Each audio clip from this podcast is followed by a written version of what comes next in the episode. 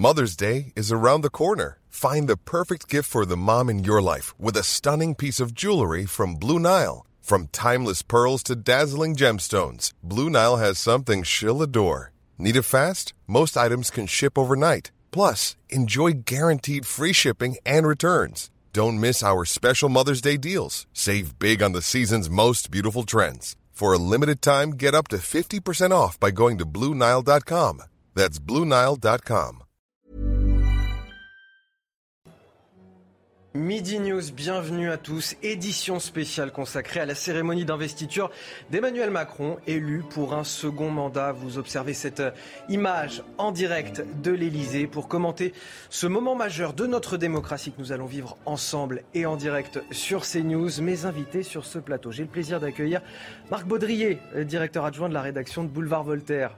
Bonjour. et merci d'être sur ce plateau avec nous. Éric Revel également, journaliste, directeur de la revue euh, politique L'Hémicycle. Bonjour à vous. Bonjour et merci d'être sur ce plateau. Nathan Dever, agrégé de philosophie. Bonjour à vous. Bonjour. Et Renaud Girard, grand reporter et chroniqueur international au Figaro. Bonjour. Merci d'être sur ce euh, plateau. On va donc euh, commencer cette euh, cérémonie d'investiture. Ça doit commencer dans une dizaine de minutes à peu près, aux alentours de 11 heures. Une cérémonie d'investiture sobre et respectueuse de la tradition républicaine. Voilà les maîtres mots de cet événement. Événement auquel assiste également Elodie Huchard du service politique de, de CNews. Elodie, comment va se dérouler cette cérémonie aujourd'hui? Quelles sont les grandes étapes exactement?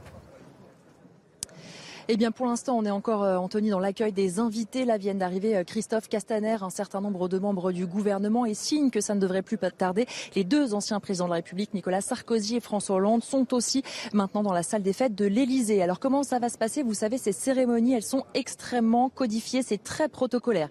Ça va donc commencer d'ici euh, quelques minutes. Le président de la République va faire son entrée dans la salle des fêtes de l'Élysée. Là, il va rejoindre les 450 invités qui sont présents. Ensuite, c'est Laurent Fabius, le président du Conseil constitutionnel qui va proclamer les résultats de manière extrêmement officielle. Et puis ensuite, les étapes euh, se suivent. C'est la présentation du collier de grand maître de la Légion d'honneur.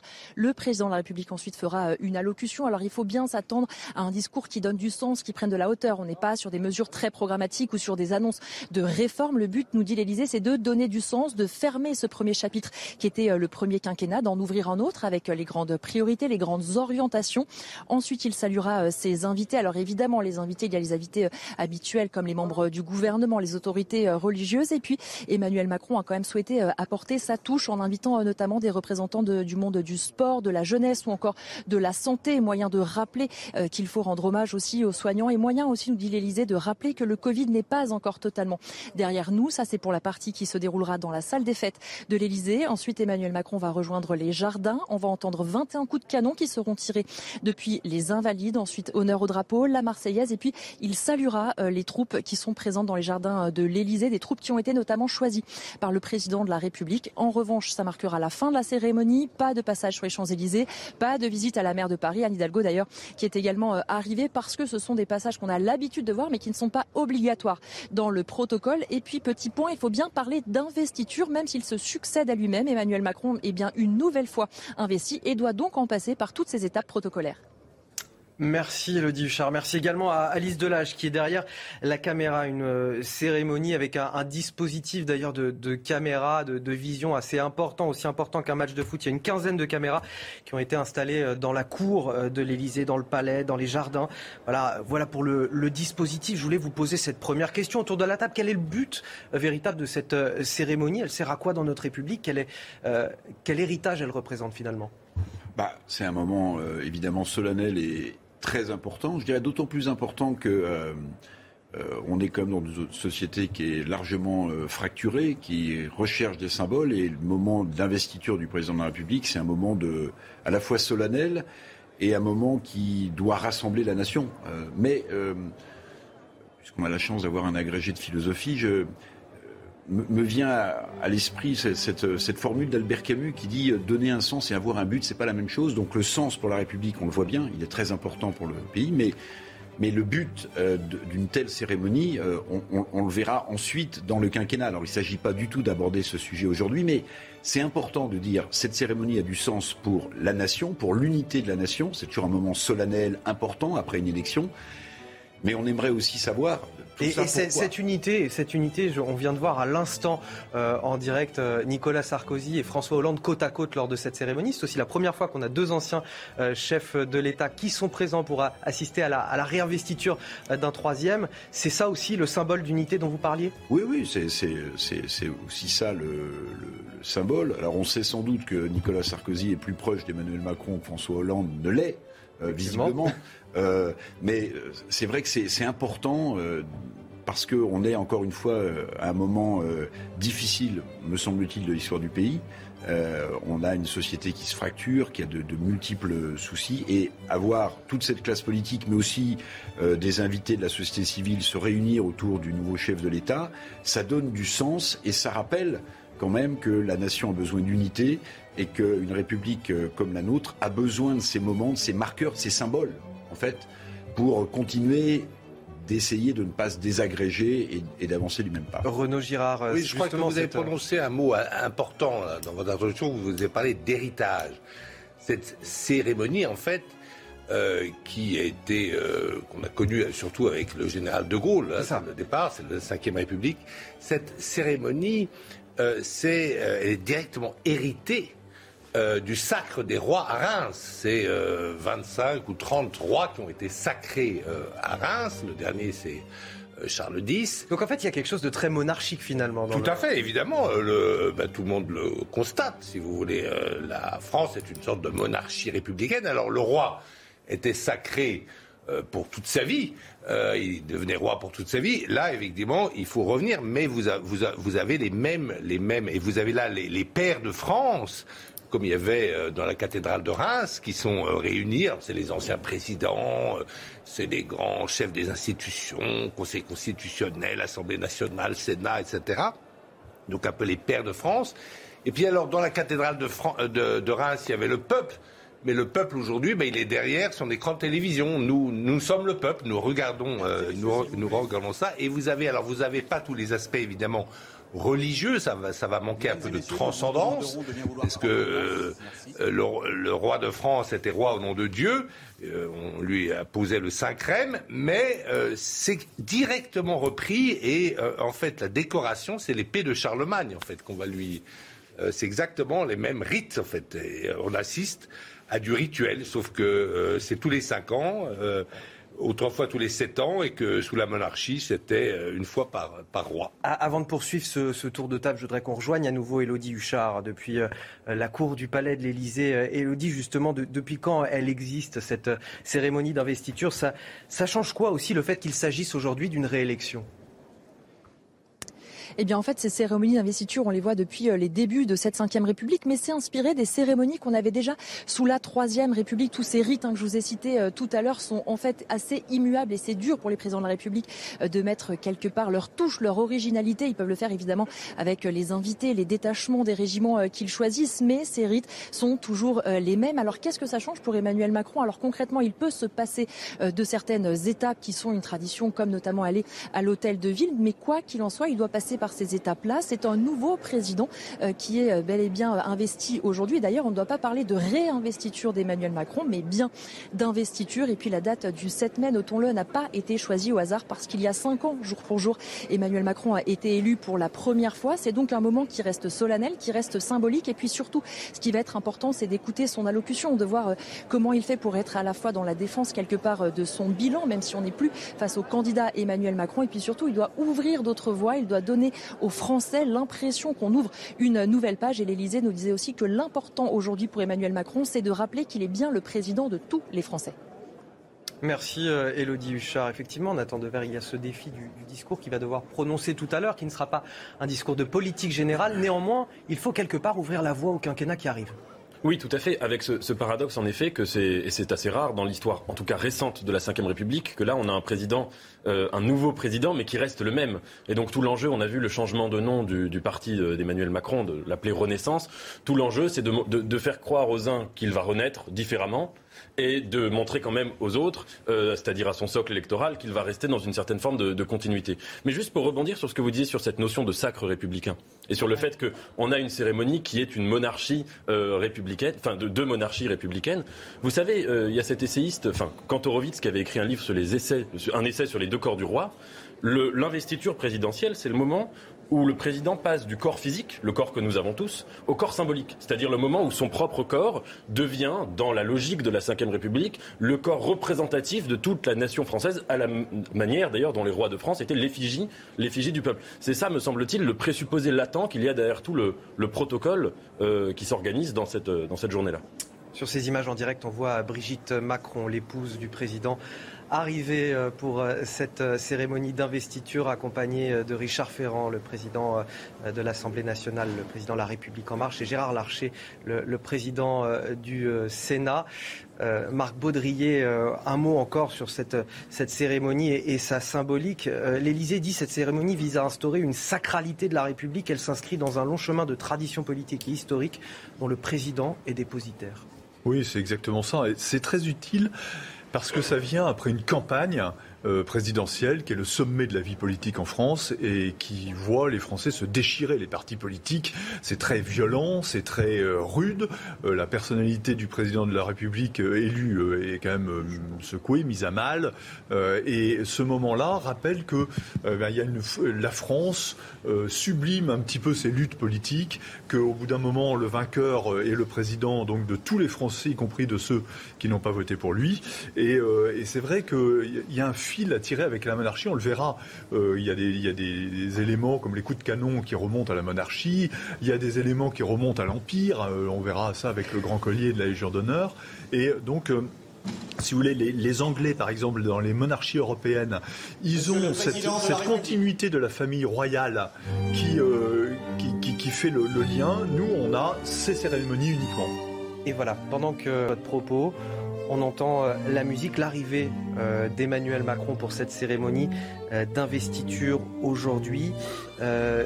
Une cérémonie qui se fait, l'arrivée en tout cas du président, sur le premier mouvement d'un concerto pour au bois de Handel. Voilà, je vous propose de l'écouter quelques instants.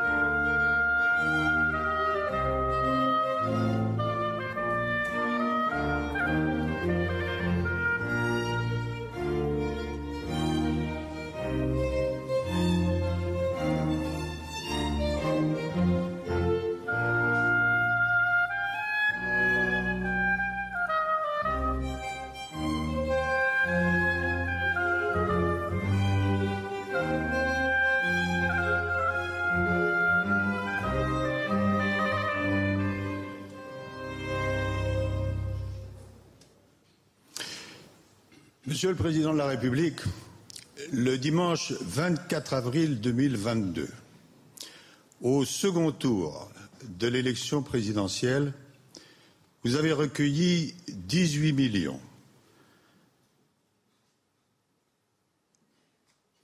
678 000 et 639 voix c'est-à-dire la majorité absolue des suffrages exprimés. Dès lors, le Conseil constitutionnel, en application des articles 7 et 58 de notre Constitution, vous a proclamé élu président de la République française pour un mandat de cinq ans qui commence samedi prochain, 14 mai, à zéro heure. Au nom du Conseil constitutionnel, je vous exprime toutes mes félicitations. Monsieur le Président de la République, il y a cinq ans de cela, dans cette même salle, à l'occasion de votre première investiture, j'avais cité Chateaubriand. Pour être l'homme de son pays, il faut être l'homme de son temps. Or, le temps de votre premier mandat a été notamment percuté par euh, une accumulation de crises et de bouleversements sur le plan sanitaire, sécuritaire, social, énergétique, financier, dont les conséquences ne sont pas toutes terminées, avec notamment un certain malaise démocratique préoccupant. C'est pourquoi, à l'orée de votre second mandat, je compléterai volontiers les mots de Chateaubriand par ces mots-ci de Victor Hugo. En ces temps troublés, soyons les serviteurs du droit et les esclaves du devoir. Servir le droit, c'est d'abord évidemment respecter l'état de droit ce patrimoine précieux de principes essentiels à nos démocraties et à notre République, y compris si la Constitution elle-même devait être révisée. C'est en effet euh, la garantie de nos droits et de nos libertés. Le devoir, c'est pour chacun, à sa mesure, de contribuer à relever les grands défis qui sont ceux d'une nation euh, indépendante et influente, à commencer par euh, trois d'entre eux le défi de la paix ou de la guerre, réimposé d'une façon criminelle sur notre continent européen, 77 ans après le premier 8 mai. Le défi euh, de la lutte absolument urgente contre le réchauffement climatique et pour la préservation de la biodiversité et le défi du renforcement de la démocratie et de sa compagne, la justice sociale, à la fois en métropole et outre-mer.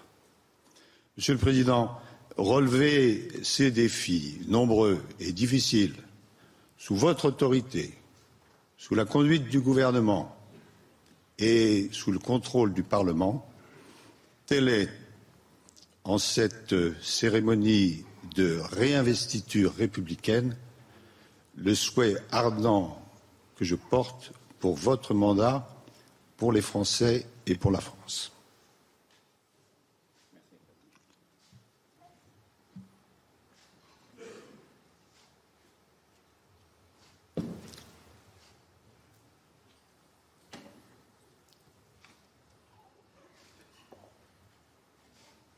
Monsieur le Président de la République, nous vous reconnaissons comme grand maître de l'ordre national de la Légion d'honneur. Le maillon de votre second mandat est ici. C'est connaissance du monde avec une map monde et un livre. Le précédent, c'était commerce et l'industrie.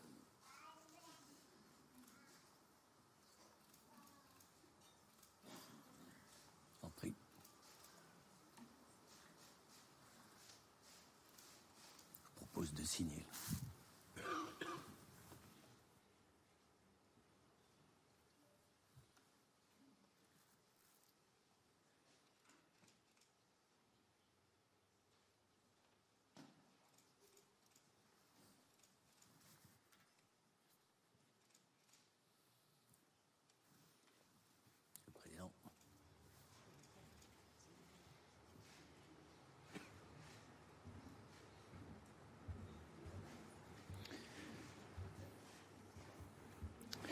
Mesdames et Messieurs,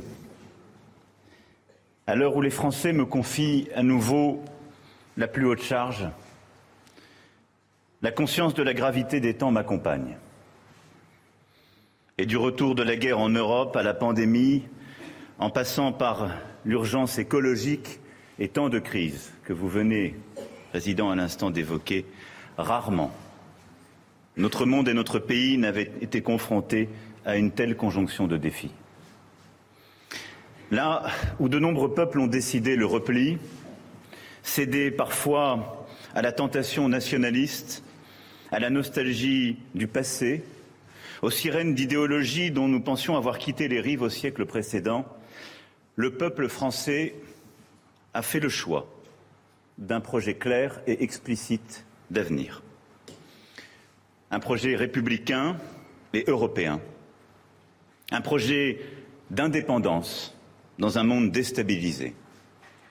Un projet de progrès scientifique, social et écologique. Un projet fidèle à l'esprit qui, depuis les Lumières, n'a cessé de souffler sur nos terres, tournant le dos aux démagogies faciles. Ce choix s'inscrit dans l'histoire de notre République.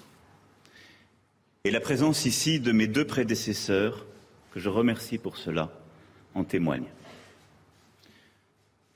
Ce choix souverain m'oblige. Car c'est bien le peuple français, celui qui désigne ses représentants, et en particulier le président de la République, qui m'investit de ce mandat en ce jour. Oui, le peuple français n'a pas prolongé le mandat qui s'achève, commencé le 14 mai 2017. Ce peuple nouveau, différent d'il y a cinq ans, a confié à un président nouveau un mandat nouveau. Le temps qui s'ouvre sera celui d'une action résolue pour la France et pour l'Europe. Agir d'abord pour éviter toute escalade suite à l'agression russe en Ukraine, aider la démocratie et le courage à l'emporter, bâtir une nouvelle paix européenne et une nouvelle autonomie sur notre continent.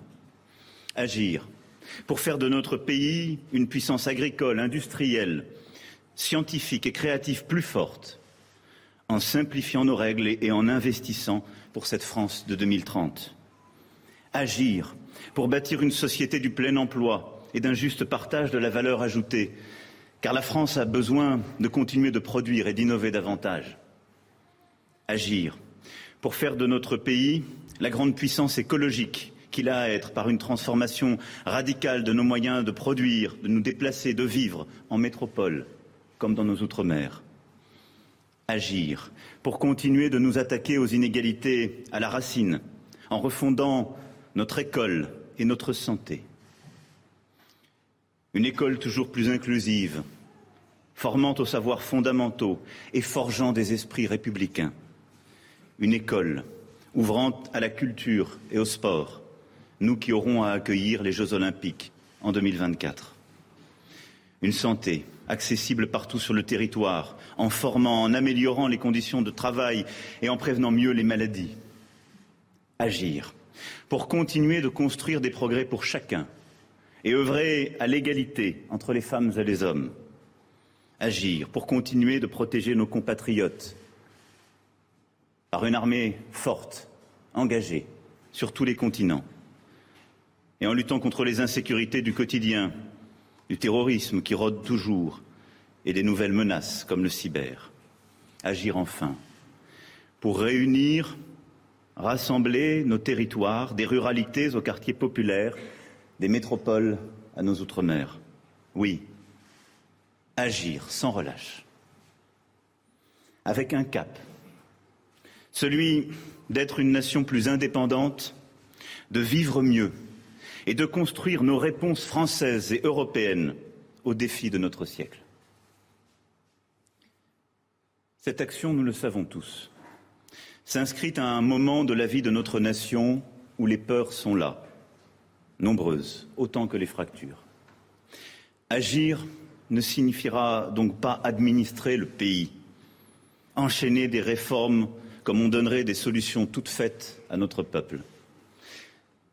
L'action, en ces temps, est jumelle du rassemblement, du respect, de la considération, de l'association de tous.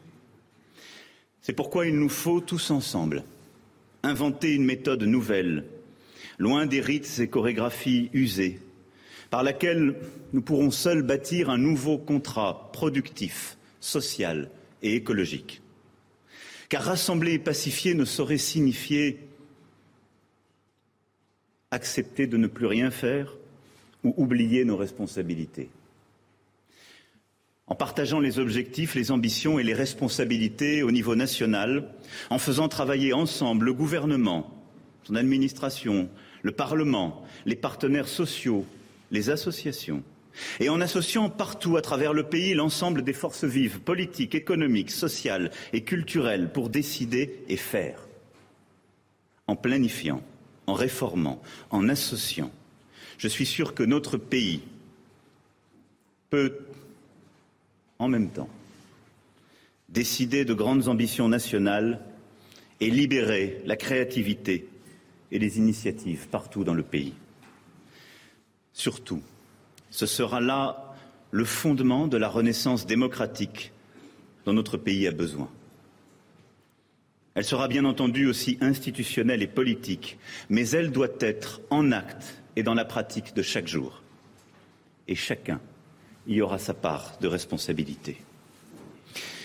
Mesdames et Messieurs, notre passé en est l'ardent témoignage. C'est dans les temps les plus difficiles que la France révèle le meilleur d'elle-même. C'est lorsque se lève le vent du tragique que nous, Français, trouvons la force de nous hisser au-delà de nous-mêmes pour écrire l'histoire à l'encre de l'universel. Nous en sommes là.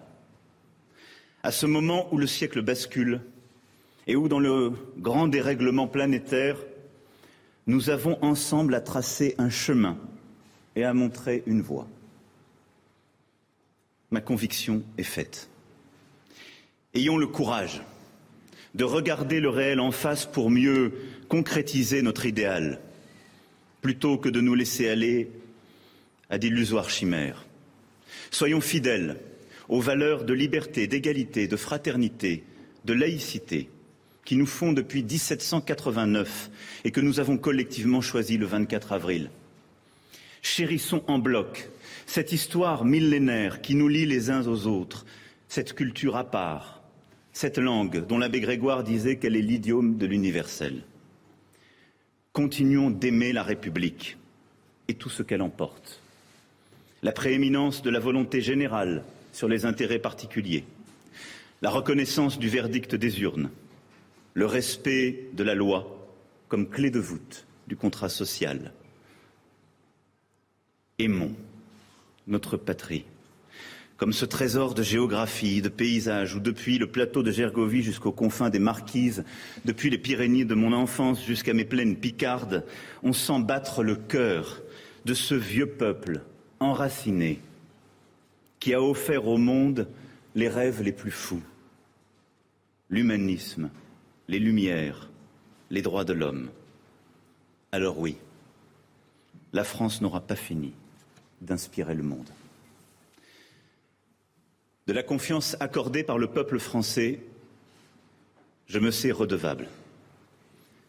Cette confiance, toujours fragile, chaque matin remise en cause, est le socle de notre régime de liberté.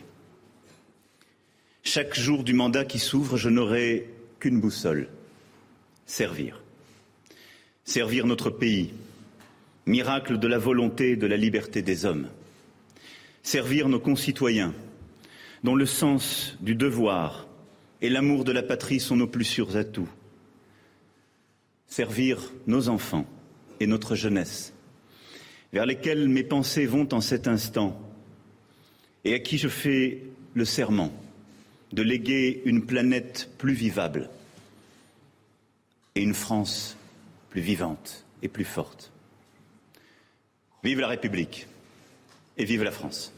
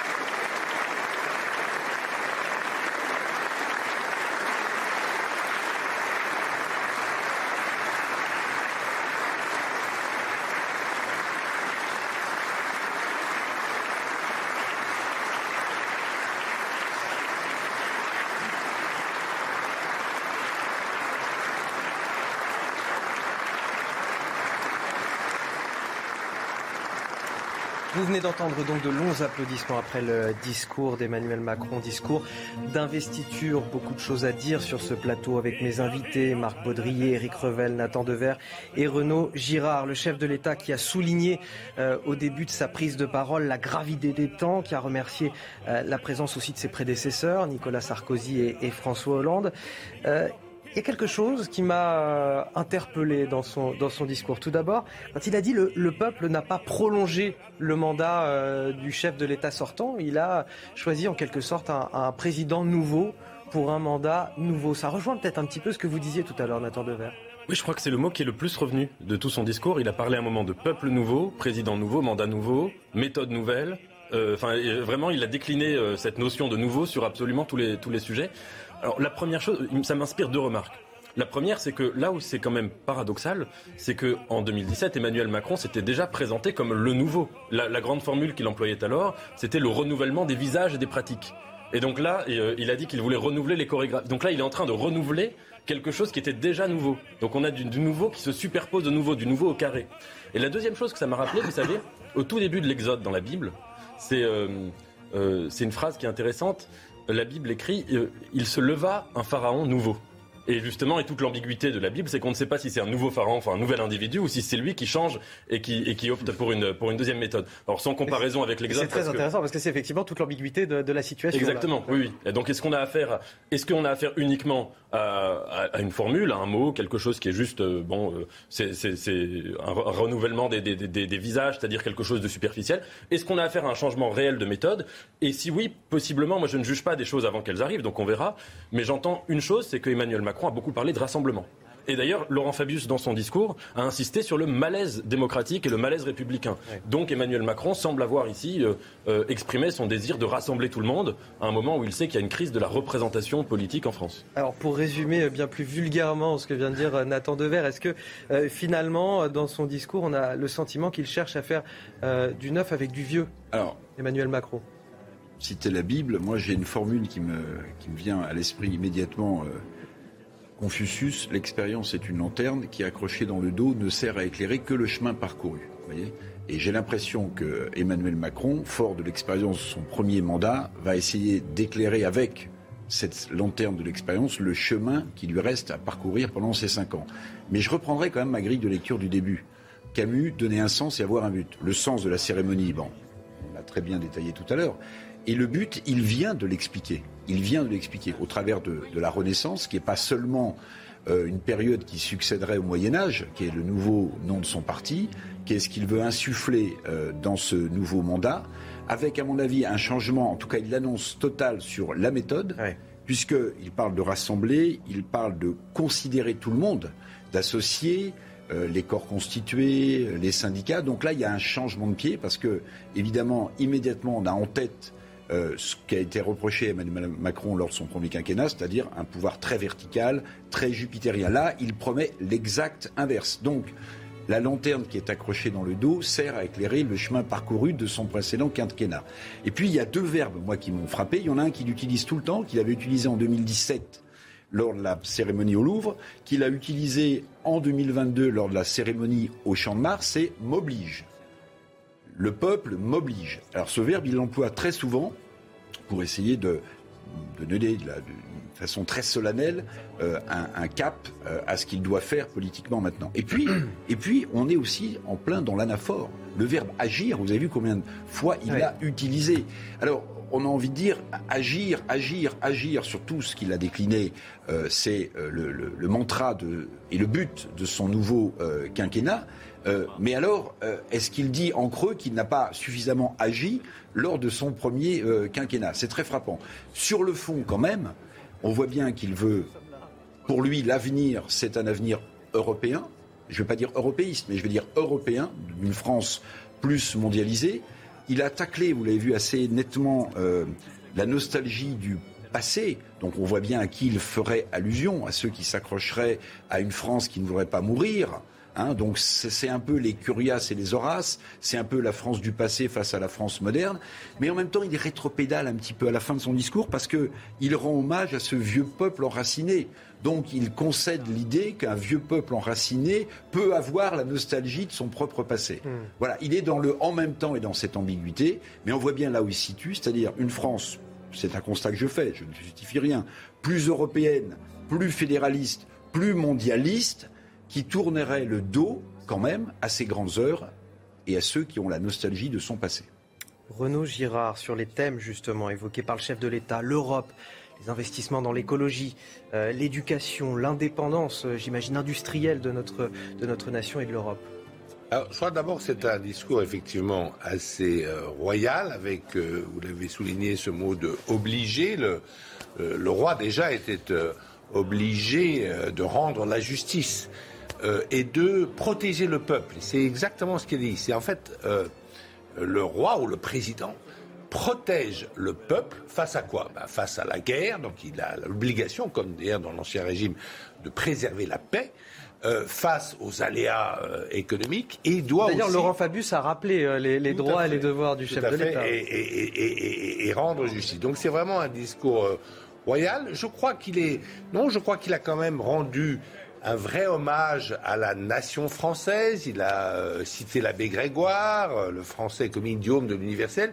Effectivement, une France qui n'est pas refermée sur elle-même, mais qui se projette dans le monde. Pourquoi? Ben, Pour faire la paix, pour euh, certainement euh, augmenter l'autonomie stratégique euh, de l'Europe face à quoi? Bah, Face aux menaces qui viennent de Russie, aux menaces d'hégémonie commerciale qui viennent de Chine, peut-être aussi pour accroître l'indépendance de la France face à notre allié et notre ami américain, mais la France a besoin d'indépendance, parce que parfois euh, les Américains, même assez souvent, prennent des décisions qui ne sont pas de notre intérêt à nous Français. Il faut avoir une politique indépendante comme l'avait construite euh, le général de Gaulle.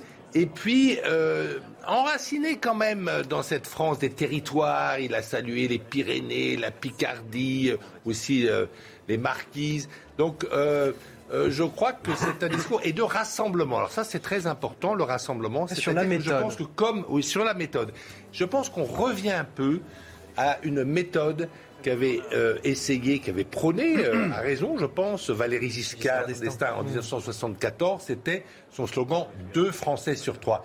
Il dit, c'est qu'en fait, il faut, si vous avez une réforme qui ne réunit pas deux Français sur trois, elle ne va pas bien fonctionner. Qu'une majorité de 51 qui impose quelque chose à 49% des Français, ça marche beaucoup moins bien. Et je crois, euh, crois qu'il a raison. Et ça, et, ça fonctionne comme ça aussi dans les entreprises. Si dans une assemblée générale, vous n'avez pas euh, les deux tiers ou 80% euh, des mandants qui sont d'accord, la, décision est forcément un peu mauvaise. Elle ne va pas être bien appliquée. Je crois qu'il revient, il revient à cela. Il veut vraiment à la fois il l'a dit d'ailleurs, consulter le peuple et le rassembler, c'est-à-dire euh, le consulter sans doute davantage qu'il a été consulté euh, directement, vis-à-vis aussi des corps intermédiaires, il les a cités. Et donc, euh, je pense qu'on revient à une sorte de, théorie que, n'avait pas réussi jusqu'au bout Valéry Giscard d'Estaing, parce qu'il avait été battu à la fin de son premier mandat. Mais là, euh, c'est plus le ni droite ni gauche euh, du premier mandat, mais là c'est presque, il n'a pas prononcé, mais c'est cette idée de au moins deux Français sur trois, et on va de l'avant, on va de l'avant pour continuer, pour continuer à éclairer le monde. C'est-à-dire que on ne va pas simplement faire de la justice sociale, une sorte de, petit euh, État papa, voilà, de, jeter la France dans un hospice. Non, non, non. Il y a de l'ambition. Il y a de l'ambition pour l'industrie française, il y a de l'ambition pour les valeurs françaises, il y a l'ambition pour la, diplomatie française dans le monde. Et euh, c'est un discours euh, optimiste, c'est un discours projeté vers l'avenir. Marc Baudrier, on va parler avec vous de, ces quelques euh, termes employés par le chef de l'État. Rassemblement, respect, considération, association de tous. Il dit il faut une méthode nouvelle. Oui, alors le, Emmanuel Macron essaie de nous vendre un mandat nouveau. Il sait que ça va être long, 10 ans, euh, et là il est euh, donc à la charnière. Il a eu un premier mandat qui a été très difficile, qui a braqué énormément de, de Français. C'est vrai qu'il n'a pas été servi aussi en événements. Euh, ça rappelle qu'il a la tête d'une France très divisée. Il est à la tête d'une France très divisée, il le sait. Il sait surtout que ce mandat donc, a été très dur et que son image en a pâti. Et donc il essaie de se décoller de cette image du président euh, Macron des cinq ans passés. Donc euh, on rebaptise son parti, euh, la LREM a vécu, et puis on vend d'autres idées pour les cinq ans qui vont venir. On essaie de projeter les Français dans une nouvelle ambition. C'est pour ça qu'il a beaucoup parlé de renouveau renouveau, à, plusieurs présidents nouveaux, mandats nouveaux dans un peuple français. Moi, ce qui m'a frappé dans cette petite allocution, c'est précisément que le président de la République, à cette occasion-là, doit unir les Français. Il est devenu le président de tous les Français, même s'il a eu une opposition, puisque 42% des, Français avaient voté pour son opposante. Or, il ne se situe absolument pas dans ce sillage. Euh, il stigmatise les tentations nationalistes et la nostalgie du passé. On voit évidemment, comme le disait Eric Revel, à qui ça s'adresse. Euh, et, euh, et, à plusieurs reprises, il parle beaucoup d'écologie, il parle beaucoup, il, donne des ponts à plusieurs parties. Mais pour l'immigration, par exemple, qui est quand même un des grands défis de nos peuples, un des grands défis de la France, sur lequel d'ailleurs il a un bilan qui est le plus désastreux des présidents de la Ve République, euh, là-dessus, il n'y a personne. Or, mais ce n'est pas, un discours de politique générale. Donc euh, il faut, trouver la, le bon curseur aussi. Euh. Vous voyez bien qu'il a donné des éléments de programme quand même euh, extrêmement nombreux. Celui-là, cet aspect-là est complètement absent et il, nous, il saupoudre simplement à la fin de son allocution d'un petit peu de patriotisme. Il nous parle de Gergovie, mais bon, c'est quand même très ténu. Hein. et finalement, là, il y a une grande préoccupation des Français et surtout cette aspiration à l'unité qui devrait être marquée par ce, petit discours, eh bien, il est absent. Moi, j'ai vu plutôt un, discours hostile pour une partie des Français. Renaud Revel, vous vouliez ajouter quelque chose juste avant qu'on rejoigne Elodie Huchard pour nous parler des invités présents, puisque Emmanuel Macron est en train de les saluer. Alors c'est très intéressant parce que là on voit que la politique reprend rapidement euh, le cours de son histoire. Vous avez vu la très longue écolade euh, très familière avec Édouard Philippe, hein, dont on dit que euh, c'est un peu chaud entre les deux hommes en ce moment, notamment à propos des élections législatives. Là, il s'est arrêté de manière ostensible devant. C'est pour faire taire les rumeurs. C'est pour faire taire les rumeurs. Et puis, je dis que la politique a repris rapidement ses droits parce que vous avez sans doute vu aussi, même s'il n'était pas au premier rang, la façon euh, très ostentatoire dont il a serré la main de Christian Estrosi, le maire de Nice, l'un de ses principaux soutiens, d'Hubert Falco, le maire de Toulon, l'un de ses principaux soutiens historiques, de Jean-Pierre Raffarin, euh, qui est passé il y a longtemps avec cette formule qui, m'avait donné un jour. Jean-Pierre Raffarin en me disant mais euh, Emmanuel Macron est sans doute le meilleur parce que c'est rare d'avoir quelqu'un de jeune qui a de l'expérience. Vous voyez, je, suis toujours sur mon fil de ma citation de Confucius. En fait, Macron, il est très jeune, mais il a accumulé une expérience, notamment avec les crises. Je, souligne qu'il salue euh, Manuel Valls à l'instant même. Salue qui Manuel Valls. Qui est investi dans une circonscription des Français de l'étranger. Donc la euh, politique reprend, reprend, vite son cours, mais quand même, il, faut quand même dire un mot, me semble-t-il, du, premier discours du président du Conseil constitutionnel, Laurent Fabius, avec cette formule qu'on on, décryptera et qui est, lourde de gravité et de sens pour le coup. En ces temps troublés, soyons les serviteurs du droit et les esclaves de nos devoirs. Donc il ne rappelle rien de manière très formelle au président, mais il lui rappelle qu'il faut servir le droit euh, dans un pays comme le nôtre, dans une république, dans une démocratie comme le nôtre. Or, vous savez, le procès qu'on a fait à Emmanuel Macron, notamment sur toute la période des Gilets jaunes et respect du droit, et esclave des devoirs, d'une certaine manière, avec toute la subtilité qui caractérise le langage de Laurent Fabius, il lui rappelle également qu'un président de la République a des devoirs, et cette phrase de Victor Hugo que Laurent Fabius a citée me semble euh, très euh, euh, importante. Et puis il y a eu de grands moments d'émotion, vous l'avez vu. Vous vous souvenez peut-être de la cérémonie d'il y a cinq ans où Gérard Collomb, à l'époque, soutien d'Emmanuel Macron, était quasiment en larmes. En, vous, vous souvenez de ces moments? Bon, il y a eu, il y a, aussi beaucoup de l'émotion, mais moi ce que je note, c'est quand même pas la même émotion qu'en 2017. C'est pas la même émotion, mais vous avez vu quand même que au-delà de, de, il a serré la main au Premier ministre en exercice Jean Cassex, mais que la politique a repris très très rapidement ses droits parce que les gens qu'il salue, et notamment des gens qui ne sont pas au premier rang, Hein, je, recite le maire de Nice et celui de Toulon, bah, c'est pas pour rien en fait euh, qu'il va de manière ostensible leur serrer euh, la main et les remercier évidemment de leur soutien. Marc Baudrier, je vais vous redonner la parole. Je voudrais qu'on aille voir Elodie Huchard qui est justement à l'Elysée et qui va nous parler de ses invités, ses 450 invités. Et, mais vous inquiétez pas, on a, tout le temps pour réagir puisqu'on va suivre cette cérémonie jusqu'au bout et, même au-delà. Donc on, va continuer à en parler. Et là on est avec Elodie Huchard, donc du coup à l'Elysée, 450 450 invités aujourd'hui. C'est peut-être euh, l'une des seules marges de manœuvre, j'ai envie de dire, Elodie euh, Huchard, du, chef de l'État, c'est de pouvoir, dans une cérémonie très codifiée, choisir ses invités. Oui, effectivement, je vous le disais tout à l'heure, hein, cette cérémonie elle est codifiée, donc le, peu de marge de manœuvre, évidemment, euh, les nouveaux présidents euh, en profitent. Alors 450 invités, il faut savoir que c'est la moyenne hein, pour ce genre de cérémonie. Alors évidemment, il y a les invités euh, classiques, les anciens présidents de la République qui sont toujours conviés, libre à eux, libre à eux ensuite d'y participer ou non, les membres du gouvernement, les anciens premiers ministres, des délégations de l'Assemblée nationale, du Sénat, ça ce sont pour les invités, je dirais, classiques. Il y a aussi une cinquantaine de membres de la famille et de l'entourage du couple présidentiel. Les enfants, notamment de Brigitte Macron, sont là et les petits-enfants. On les a vus arriver ici dans la cour de l'Elysée. Et puis ensuite, il y a un enjeu à la fois politique et presque programmatique. Politique d'abord parce que vous l'avez dit, la présence d'un Christian Estrosi, Hubert Falco, Natacha Bouchard, maire de Calais. On voit, ce sont des ralliés qui, en cinq ans, se sont rapprochés beaucoup d'Emmanuel Macron. Est-ce que d'ici quelques jours, on va entendre ces noms ici sur le perron de l'Elysée dans le nouveau gouvernement? Eux l'espèrent sans doute. Mais en tout cas, on voit qu'Emmanuel Macron veut aussi montrer qu'il a recomposé le paysage politique en faisant ce genre d'invitation également à Manuel Valls. Et puis, programmatique parce que d'ailleurs, ce qu'on a retrouvé dans son discours quand il a parlé de santé, d'école, de sport, et eh bien justement, il a voulu que dans la salle, il y ait à la fois euh, des classes, mais qu'il y ait aussi des représentants euh, des soignants. On a aussi le professeur Delfrécy euh, qui est là parce que c'est aussi un moyen, via les invités, de mettre en avant quelques points qu'il a envie de développer dans son mandat. Et puis effectivement, on l'a dit, Emmanuel Macron qui a beaucoup insisté sur le fait qu'il était un nouveau président, que c'était un nouveau mandat et nul doute qu'effectivement les crises qu'il a évoquées ont appris à Emmanuel Macron que les choses étaient souvent bien plus compliquées qu'on ne s'y attendait. Et puis effectivement, ce discours a été somme toute classique pour l'exercice. Ça n'est pas le moment de parler de mesures concrètes. Il ne faut pas tomber dans le catalogue de mesures. Et d'ailleurs, lui-même l'a dit, il ne veut pas d'un mandat où les réformes s'enchaînent. Il veut rassembler. Et ce mot, il est important pour le chef de l'État pendant toute sa campagne. On l'a dit, il l'a évidemment entendu. Le pays est fracturé. Et même si Emmanuel Macron a été euh, réélu, il le sait que pour une partie des Français, euh, sa nomination à l'Élysée n'est pas forcément ce qui était euh, espéré. Et donc, il assure les Français qu'il est le président de tous, qu'il veut rassembler avant même de faire des réformes. Merci Elodie Huchard. Vous êtes avec euh, Olivier euh, Gangloff en direct euh, de l'Elysée. Marc Baudrier, justement, sur ces invités, là aussi, on délivre un message, notamment sur les priorités du prochain quinquennat?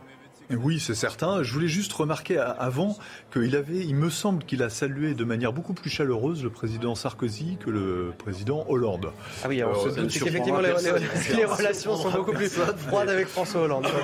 Euh, mais il y a passé du temps, ils se sont fait l'un à l'autre quelques accolades, ce qui est assez amusant. Euh, oui, les invités, ça veut dire beaucoup. Il a d'ailleurs voulu en, en faire un signe. Il avait invité beaucoup d'associations, des gens de la santé, etc. Euh, il y a beaucoup de monde hein, à l'Élysée, 450 personnes. Je crois que pour le renouvellement euh, de, du mandat de Jacques Chirac, c'était beaucoup moins, 150 euh, personnes, il me semble. donc on, on, on, voit bien qu'il a voulu en faire quelque chose. On, on nous a beaucoup dit que ce serait très simple, très naturel, très facile. Il y a quand même beaucoup, beaucoup, beaucoup de monde dans cette salle des fêtes de l'Élysée aujourd'hui. Nathan Dever et ensuite Renaud Girard. Oui, je voudrais rebondir sur ce que disait Eric Revel sur la lumière de l'expérience. Parce qu'en fait, cette situation actuelle, elle est assez euh, inhabituelle dans l'histoire récente de la Ve République, à savoir qu'un président soit réélu. Et ça, ça, crée une configuration tout à fait différente. Parce que quand un président en remplace un autre, il se euh, définit, surtout au début de son mandat, dans les 100 premiers jours, mais même pendant les premières années, disons, euh, en opposition avec la méthode de son prédécesseur. Et c'est d'ailleurs ce qui crée souvent une division euh, ou une perte de popularité à long terme. Quand François Hollande est élu, il veut rompre avec la verticalité de Nicolas Sarkozy, être un président horizontal, un président normal, etc. Au début, ça plaît, et puis à la fin, évidemment, ça, a donné ce conseil, à savoir une baisse massive de sa popularité. Emmanuel Macron avait été élu justement pour rompre avec cette horizontalité, cette normalité, cette, euh, presque cette lenteur, cette pondération de François Hollande. Et donc, on se souvient qu'il se présentait comme un président qui allait accélérer les réformes, euh, en quelque sorte comme un président hyperactif, qui allait travailler tout le temps, qui allait être euh, voilà sur le. On, on avait cette, cette notion de start-up nation. Exactement. oui, oui, chef d'entreprise qui dirige la France, voilà, de manière dynamique. Qui dirige la France en courant, comme disait Régis Debray, on va le voir arriver en courant sur le perron. Enfin, il y avait vraiment cette, cette idée-là. Et, et alors là, ce qui est un petit peu différent à mon avis, peut-être quand il parle de méthode nouvelle, c'est ça ce qu'il essaye d'entendre, c'est de faire une synthèse, en fait, de ses deux prédécesseurs. C'est pas, en tout cas, c'est comme ça que je lis l'image de les voir à côté, c'est-à-dire de la verticalité de Nicolas Sarkozy dont il hérite euh, indéniablement, et, euh, et alors même qu'il avait voulu rompre avec cette pondération de François Hollande qui passait pour de l'inactivité, à mon avis, il va être obligé euh, de revenir un petit peu vers cela, c'est-à-dire de, de, perdre sa, grande verticalité. En tout cas, s'il ne veut pas devenir impopulaire, encore plus. Renaud Girard, il y a des choses qui vous ont euh, surprise là dans les, dans les invités euh, présents aujourd'hui, euh, les invités qui ont été salués là par le chef de l'État Non, mais si vous voulez, c'est son investiture. je pense qu'il faut laisser un peu de liberté aux gens d'agir, et donc il a le droit d'inviter qui il veut, du moment que les principales institutions du pays. Il n'y a pas d'opposition, par exemple. Il n'y a pas d'opposition. Oui, mais il peut inviter qui veut. Si vous voulez, le jeu entre la majorité et l'opposition, il y a, des institutions en France. Hein. C'est un lieu, et ça s'appelle le Parlement. c'est là que le, et ce Parlement est capable, l'Assemblée nationale, de euh, démettre le de démettre le gouvernement, de faire une motion de censure. Et c'est là que ça se joue.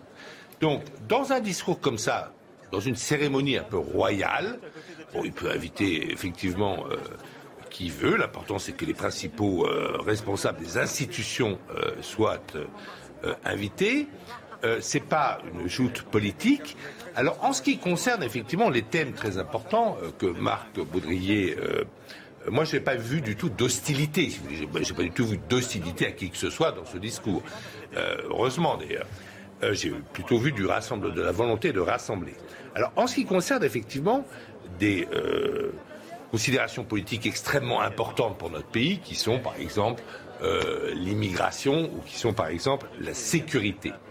Alors ça, c'est quand même de l'ordre du gouvernement. Il y a euh, la Constitution dit le gouvernement détermine et conduit la politique de la nation. C'est ce qui explique qu'il n'en est pas parlé là. Pas, bah, après, il va y avoir des élections législatives. Il y a des institutions en France. Il va y avoir des élections législatives et avec le résultat de ces élections législatives, il va y avoir, il va nommer un Premier ministre qui euh, aura le soutien de l'Assemblée. Sinon, le Premier ministre ne pourra pas gouverner.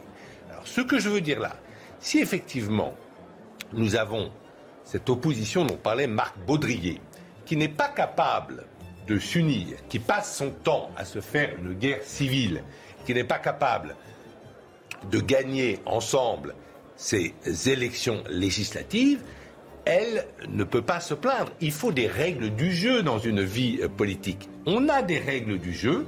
Ces règles du jeu sont connues euh, par euh, tous les partis, qu'ils soient de gauche ou de droite.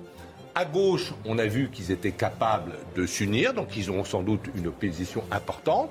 Il y a la guerre civile à droite, tout le monde se bat avec tout le monde eh bien, euh, la droite n'aura plus de voix. Et peut-être que les Français ont compris euh, que euh, la droite française est non seulement la plus bête du monde, mais aussi la plus égoïste et la plus narcissique du monde. Voilà. Ça, c'est votre interprétation, euh, bien évidemment. Je voudrais qu'on revienne à la ah, bah, cérémonie. on a parlé. Je suis là pour ça, sinon. Euh, bien entendu, bien entendu. Et on, a plaisir à, écouter tous vos, tous vos avis sur ce, plateau. Évidemment, je voudrais qu'on revienne, euh, avant de parler à nouveau du, discours d'Emmanuel Macron, des invités qui sont présents et de la suite de la cérémonie. Je voudrais qu'on revienne aussi à ce qu'on a vu juste avant. Il y a eu cette proclamation des résultats par Laurent Fabius, le président du Conseil constitutionnel, et puis euh, ce grand collier euh, de la Légion d'honneur qu'il a reçu une deuxième fois, Emmanuel Macron, je voudrais un petit peu qu'on parle de son sens, de l'origine un petit peu de cette distinction. Est-ce que vous avez un éclairage, vous, là-dessus, sur d'où nous vient ce collier? On sait qu'il a 16 maillons, qu'il y a les noms des anciens présidents inscrits depuis Vincent Auriol sous la 4ème République, inscrits sur ce collier. Il reste encore deux places sur les maillons. Euh, il y a, je crois, 16 maillons, quelque chose comme ça. Le grand collier, c'est une tradition qui vient de l'Empire. C'est euh, sous Napoléon euh, Ier qu'il a, été fabriqué. il a été un petit peu abandonné, le grand collier, pendant, sous la Restauration. Et puis Napoléon III l'a remis à l'honneur évidemment pas en hommage à son oncle. Et, et ensuite, ce grand collier s'est transmis à tous les présidents de la République.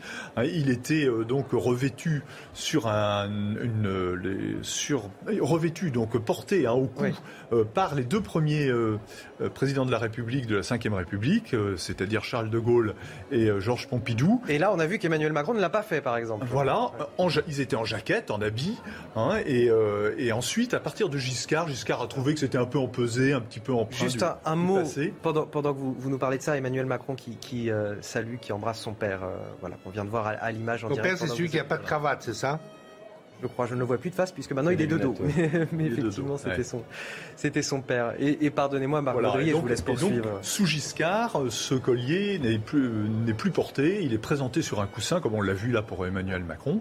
Et euh, ensuite, il retourne. Ah, c'est vrai que ça fera un petit peu décalé quand même de le voir, aujourd'hui porter un, tel collier qui est un petit peu. Euh, Pourquoi pas? Vous savez, les, traditions dans les pays, dans tous les pays monarchiques européens. Il y a bah, justement, dans les pays monarchiques, et on n'est pas une monarchie, donc ça fait un peu, un peu une décalé, républicaine. Mais par exemple, en Italie, en Italie, l'investiture du président du Conseil, euh, il, euh, il, euh, il, remet, il, porte les, décorations italiennes, par exemple, sur lui, le président du Conseil, lorsqu'il est investi en Italie. Oui, c'est important, vous l'avez dit tous les deux, c'est important. Voilà, alors, c'est peut-être une façon de, de, balayer la nostalgie du, passé que de ne pas porter ce, collier. Mais c'est vrai. Et puis on était dans la sobriété pour cette cérémonie. Le, le, message. Giscard d'Estaing, lui, il s'inscrivait dans une modernité à, à, tout craint, si j'ose dire. Hein. C'est l'époque où euh, il s'invitait chez les Français, il jouait de l'accordéon, il jouait au football torse nu, le président de la République. Vous voyez, on, passait, on passait de, de, Georges Pompidou à, euh, avec le collier euh, lui-même en jaquette à un président qui, tout d'un coup, on l'a oublié, mais jouait au football ah, torse nu. Un, un saut générationnel. Des Français assez, assez ébahis. Mais juste, pardonnez-moi, juste, moi, ce que je note quand même, euh, évidemment, on ne connaît pas toutes les personnes qui sont là, mais là où on sent euh, transpirer une véritable sincérité, c'est les proches, c'est les gens de la famille, où on a vu quand même des gens, alors je ne sais pas de qui il s'agissait, mais des gens qui étaient quand même en larmes et qui semblaient être des proches de la famille ou des, membres de la famille d'Emmanuel Macron. Pour le reste, évidemment, évidemment que dans ce type de cérémonie, on essaie d'être au premier rang si le protocole vous le permet. On essaie d'être sur le, sur le chemin du président de la République pour être vu, mais aussi pour se rappeler au bon souvenir du président nouvellement investi pour les futures fonctions ou pour les futurs postes. C'est un phénomène de cours. Bien sûr, on est dans une, on est à la cour de 2014. Voilà, on est dans une monarchie. C'est c'est le, roi qui défend euh, le peuple, c'est un principe multiséculaire de la France. Et, euh, il y avait euh, sous, De Gaulle, il y avait une rubrique du canard enchaîné qui s'appelait la Cour, parce qu'il trouvait que c'est effectivement ces institutions de la Ve République, qui avait été adoptée par le peuple, bien sûr, eh bien c'était un peu comme une cour monarchique. Eh bien évidemment, et là vous avez une cérémonie moderne, mais une cérémonie euh, on attend, ancré dans une tradition. Dans une tradition. Et c'est dire pour ça que l'élection, c'est-à-dire la nomination, je crois que les Français se sont jamais remis d'avoir tué euh, leur roi. Et là, euh, et c'est pour ça d'ailleurs que, sinon il n'y a pas d'autre explication, pourquoi est-ce que l'élection présidentielle est la plus courue de toutes les élections par rapport à des élections législatives qui sont quand même euh, très importante, puisque je l'ai dit, le gouvernement euh, détermine et conduit la politique de la nation, et par rapport à des élections locales. Eh bien, parce que euh, le président de la République, c'est comme ça. Alors on peut le regretter, on peut vouloir une autre République, mais enfin, en tout cas, c'est celle que le peuple a adoptée. C'est le monarque de la France. Alors, Nathan Dever, notre, notre cinquième République est-elle une monarchie moderne finalement, avec un, collier, comme on vient de le voir, qui remplace quelque part la couronne et le sceptre de, des, anciens monarques. Bien sûr qu'elle est une monarchie moderne, pour plusieurs raisons. Premièrement, euh, parce que vous savez, sa constitution est directement inspirée, avec des modifications, mais du Second Empire, plus que du premier d'ailleurs. Donc ça, c'est un lien euh, très clair, euh, évident, entre la tradition monarchique et la tradition de la Ve République. Deuxième raison, et on le rappelle assez peu, c'est que c'est un régime politique qui est né en temps de crise, en temps, pendant la guerre d'Algérie, mais en fait, en temps, c'était perçu à l'époque comme une guerre civile, la guerre d'Algérie, que n'avait pas réussi à résoudre la quatrième République. Donc, si vous voulez, c'est un, un régime extrêmement vertical, extrêmement présidentiel. On comprend pourquoi, parce qu'en temps de guerre civile ou de guerre d'Algérie, euh, euh, il y avait besoin d'un homme fort pour régler le problème. Aujourd'hui, on peut se poser la question, à mon avis légitime, de savoir si, face aux enjeux qui sont les nôtres, la justice sociale, le réchauffement climatique, des choses comme ça, est-ce qu'on a besoin d'un homme fort, d'un homme présidentiel, d'une verticalité pure? Ça, c'est une vraie question qu'il faut, à mon avis, se, se, poser. Et alors, la, la deuxième chose que je voulais faire, si on fait une petite sémiologie de cette cérémonie, en effet, il y a un phénomène de cour, de monarchie, mais si on la compare à ce que c'est que la cérémonie d'investiture aux États-Unis, il y a une très grande différence. C'est qu'aux États-Unis, c'est le peuple le personnage principal de la cérémonie. Vous savez, c'est à Washington, euh, devant le Capitole. Il y a des, centaines de, milliers, parfois plus de personnes. On se souvient notamment de l'investiture de Barack Obama où il y avait des, gens jusqu'à l'autre bout de la ville presque. Et, là, ici, phénomène de cours, mais avec uniquement les représentants, d'ailleurs dans une salle qui est fermée, qui est, qui est close, et donc où il n'y a pas. Euh, enfin, nous sommes présents, comme vous le disiez tout à l'heure, par la caméra, c'est-à-dire en tant que voyeurs, mais nous ne sommes pas acteurs, nous, le peuple, de cette cérémonie d'investiture. Est-ce que ça contribue pas justement à cette forme de sacralité que voulait euh, imposer le général de Gaulle avec, à travers cette cérémonie? C'est justement, voilà, cette cérémonie, c'est celle du président davantage que celle du peuple. Oui, tout à fait, exactement. C'est celle d'une, d'une, en, quelque sorte, d'une opacité du pouvoir, puisque, le, puisque ça se passe, encore une fois, même dans un espace clos, c'est, symboliquement, c'est, extrêmement important de, de le relever, à mon avis. Mais pour continuer à filer la métaphore monarchique, euh, c'est très intéressant de regarder le chef de l'État qui, euh, qui continue de saluer ses invités, parce que dans la gestuelle, il y a quelque chose de très particulier et de très monarchique. D'abord, vous remarquerez qu'avant que le président de la République n'arrive devant vous, vous ne croisez pas son regard. C'est d'abord le président de la République qui s'adresse à vous en vous tendant la main ou en ne vous la tendant pas, et à ce moment-là, vous, vous le regardez. Et ça, c'est très monarchique. Et puis, deuxième chose, euh, le fait de toucher euh, les invités, pour continuer à filer la métaphore monarchique, il y a un petit côté euh, écrouel. je te touche, Dieu te guérira. Vous voyez, ce, ce, que disait le roi quand il, sortait de la cathédrale, il y, y, a ce petit côté-là, les, les écrouelles, le président de la République en héritier d'une monarchie républicaine, tend la main comme s'il allait euh, soigner ou donner, donner une inclinaison, une affection particulière en saluant un invité. Il y a ce petit côté-là. Et ce que je remarque euh, aussi, si vous prenez les incarnations de la fonction présidentielle, il y en a qui sont incontestables, celle de Charles de Gaulle et celle de François Mitterrand. Plus contestable, l'incarnation, je ne parle pas du pouvoir, celle de François Hollande ou même de Nicolas Sarkozy. Eh bien, vous, vous remarquerez une chose, c'est que à mon sens, ça répond à trois facteurs principaux. Le premier, dans un vieux pays comme le nôtre, c'est le lien au terroir. On est de quelque part. Le deuxième, c'est le lien au sacré, au spirituel, les forces de l'esprit pour euh, Mitterrand, ou De Gaulle qui communiait euh, à l'Élysée. Et puis, c'est l'incarnation du couple franco-allemand. Quand vous avez ces trois ressorts-là, vous avez une incarnation présidentielle proche de la monarchie qui réussit. Alors, vous voyez ces images en direct depuis les jardins de l'Elysée cette fois, puisque euh, le président euh, élu va procéder à la revue des troupes au son de la Marseillaise. On va rejoindre Elodie Huchard qui est en, direct à l'Elysée avec, euh, avec Olivier Gangloff. Pardon. Elodie Huchard, quelles sont les troupes militaires présentes aujourd'hui et pourquoi? Eh bien justement, Emmanuel Macron a tenu effectivement à inviter euh, certains euh, détachements. Là aussi, le président de la République peut choisir les détachements qu'il invite. Alors tout d'abord, on va entendre une musique que vous allez euh, malheureusement reconnaître parce qu'elle a été choisie pour plusieurs hommages nationaux.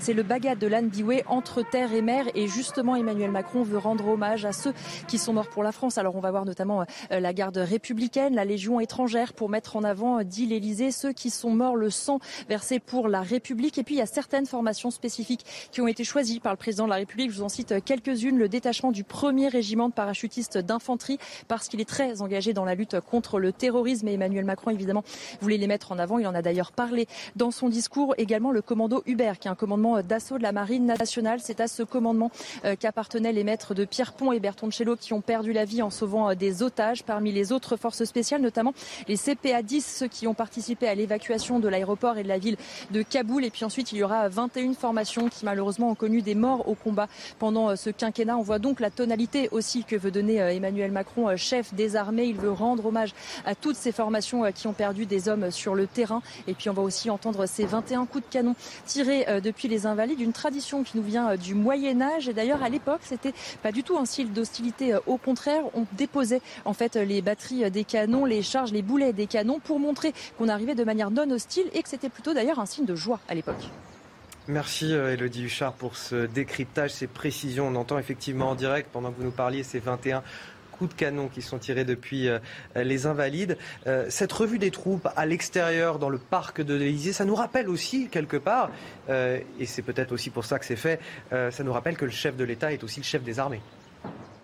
Oui, bien sûr, c'est le chef des armées, et d'ailleurs les coups de canon le, le rappellent aussi. Alors les coups de canon, ils, ne viennent pas euh, seulement de, cette euh, histoire de port, euh, c'est surtout parce que au moment où le roi mourait sous la monarchie, ça nous rejoint encore une fois à la monarchie, quand le roi mourait, on disait le roi est mort, vive le roi, et je vous coupe, on va poursuivre là un coup de canon. On, va écouter ces coups de canon pendant quelques instants.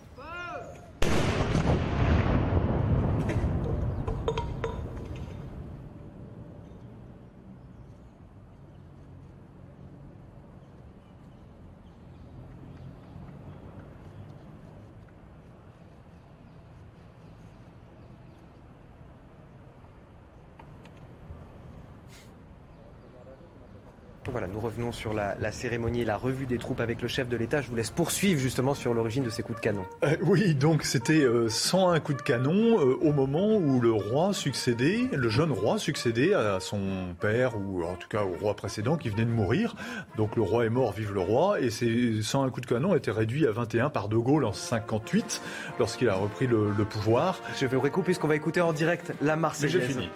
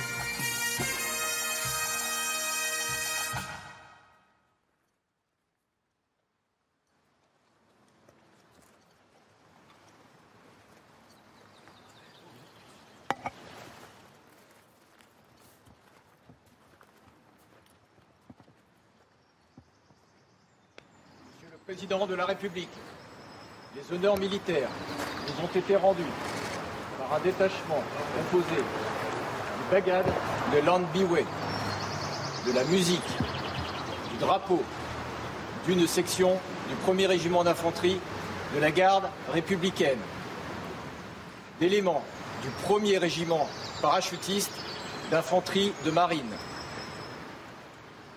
également d'un détachement de la Légion étrangère, du commando Hubert, du bâtiment Monge, des forces aériennes spéciales, du commandement de l'espace, du commando parachutiste de l'air numéro 10.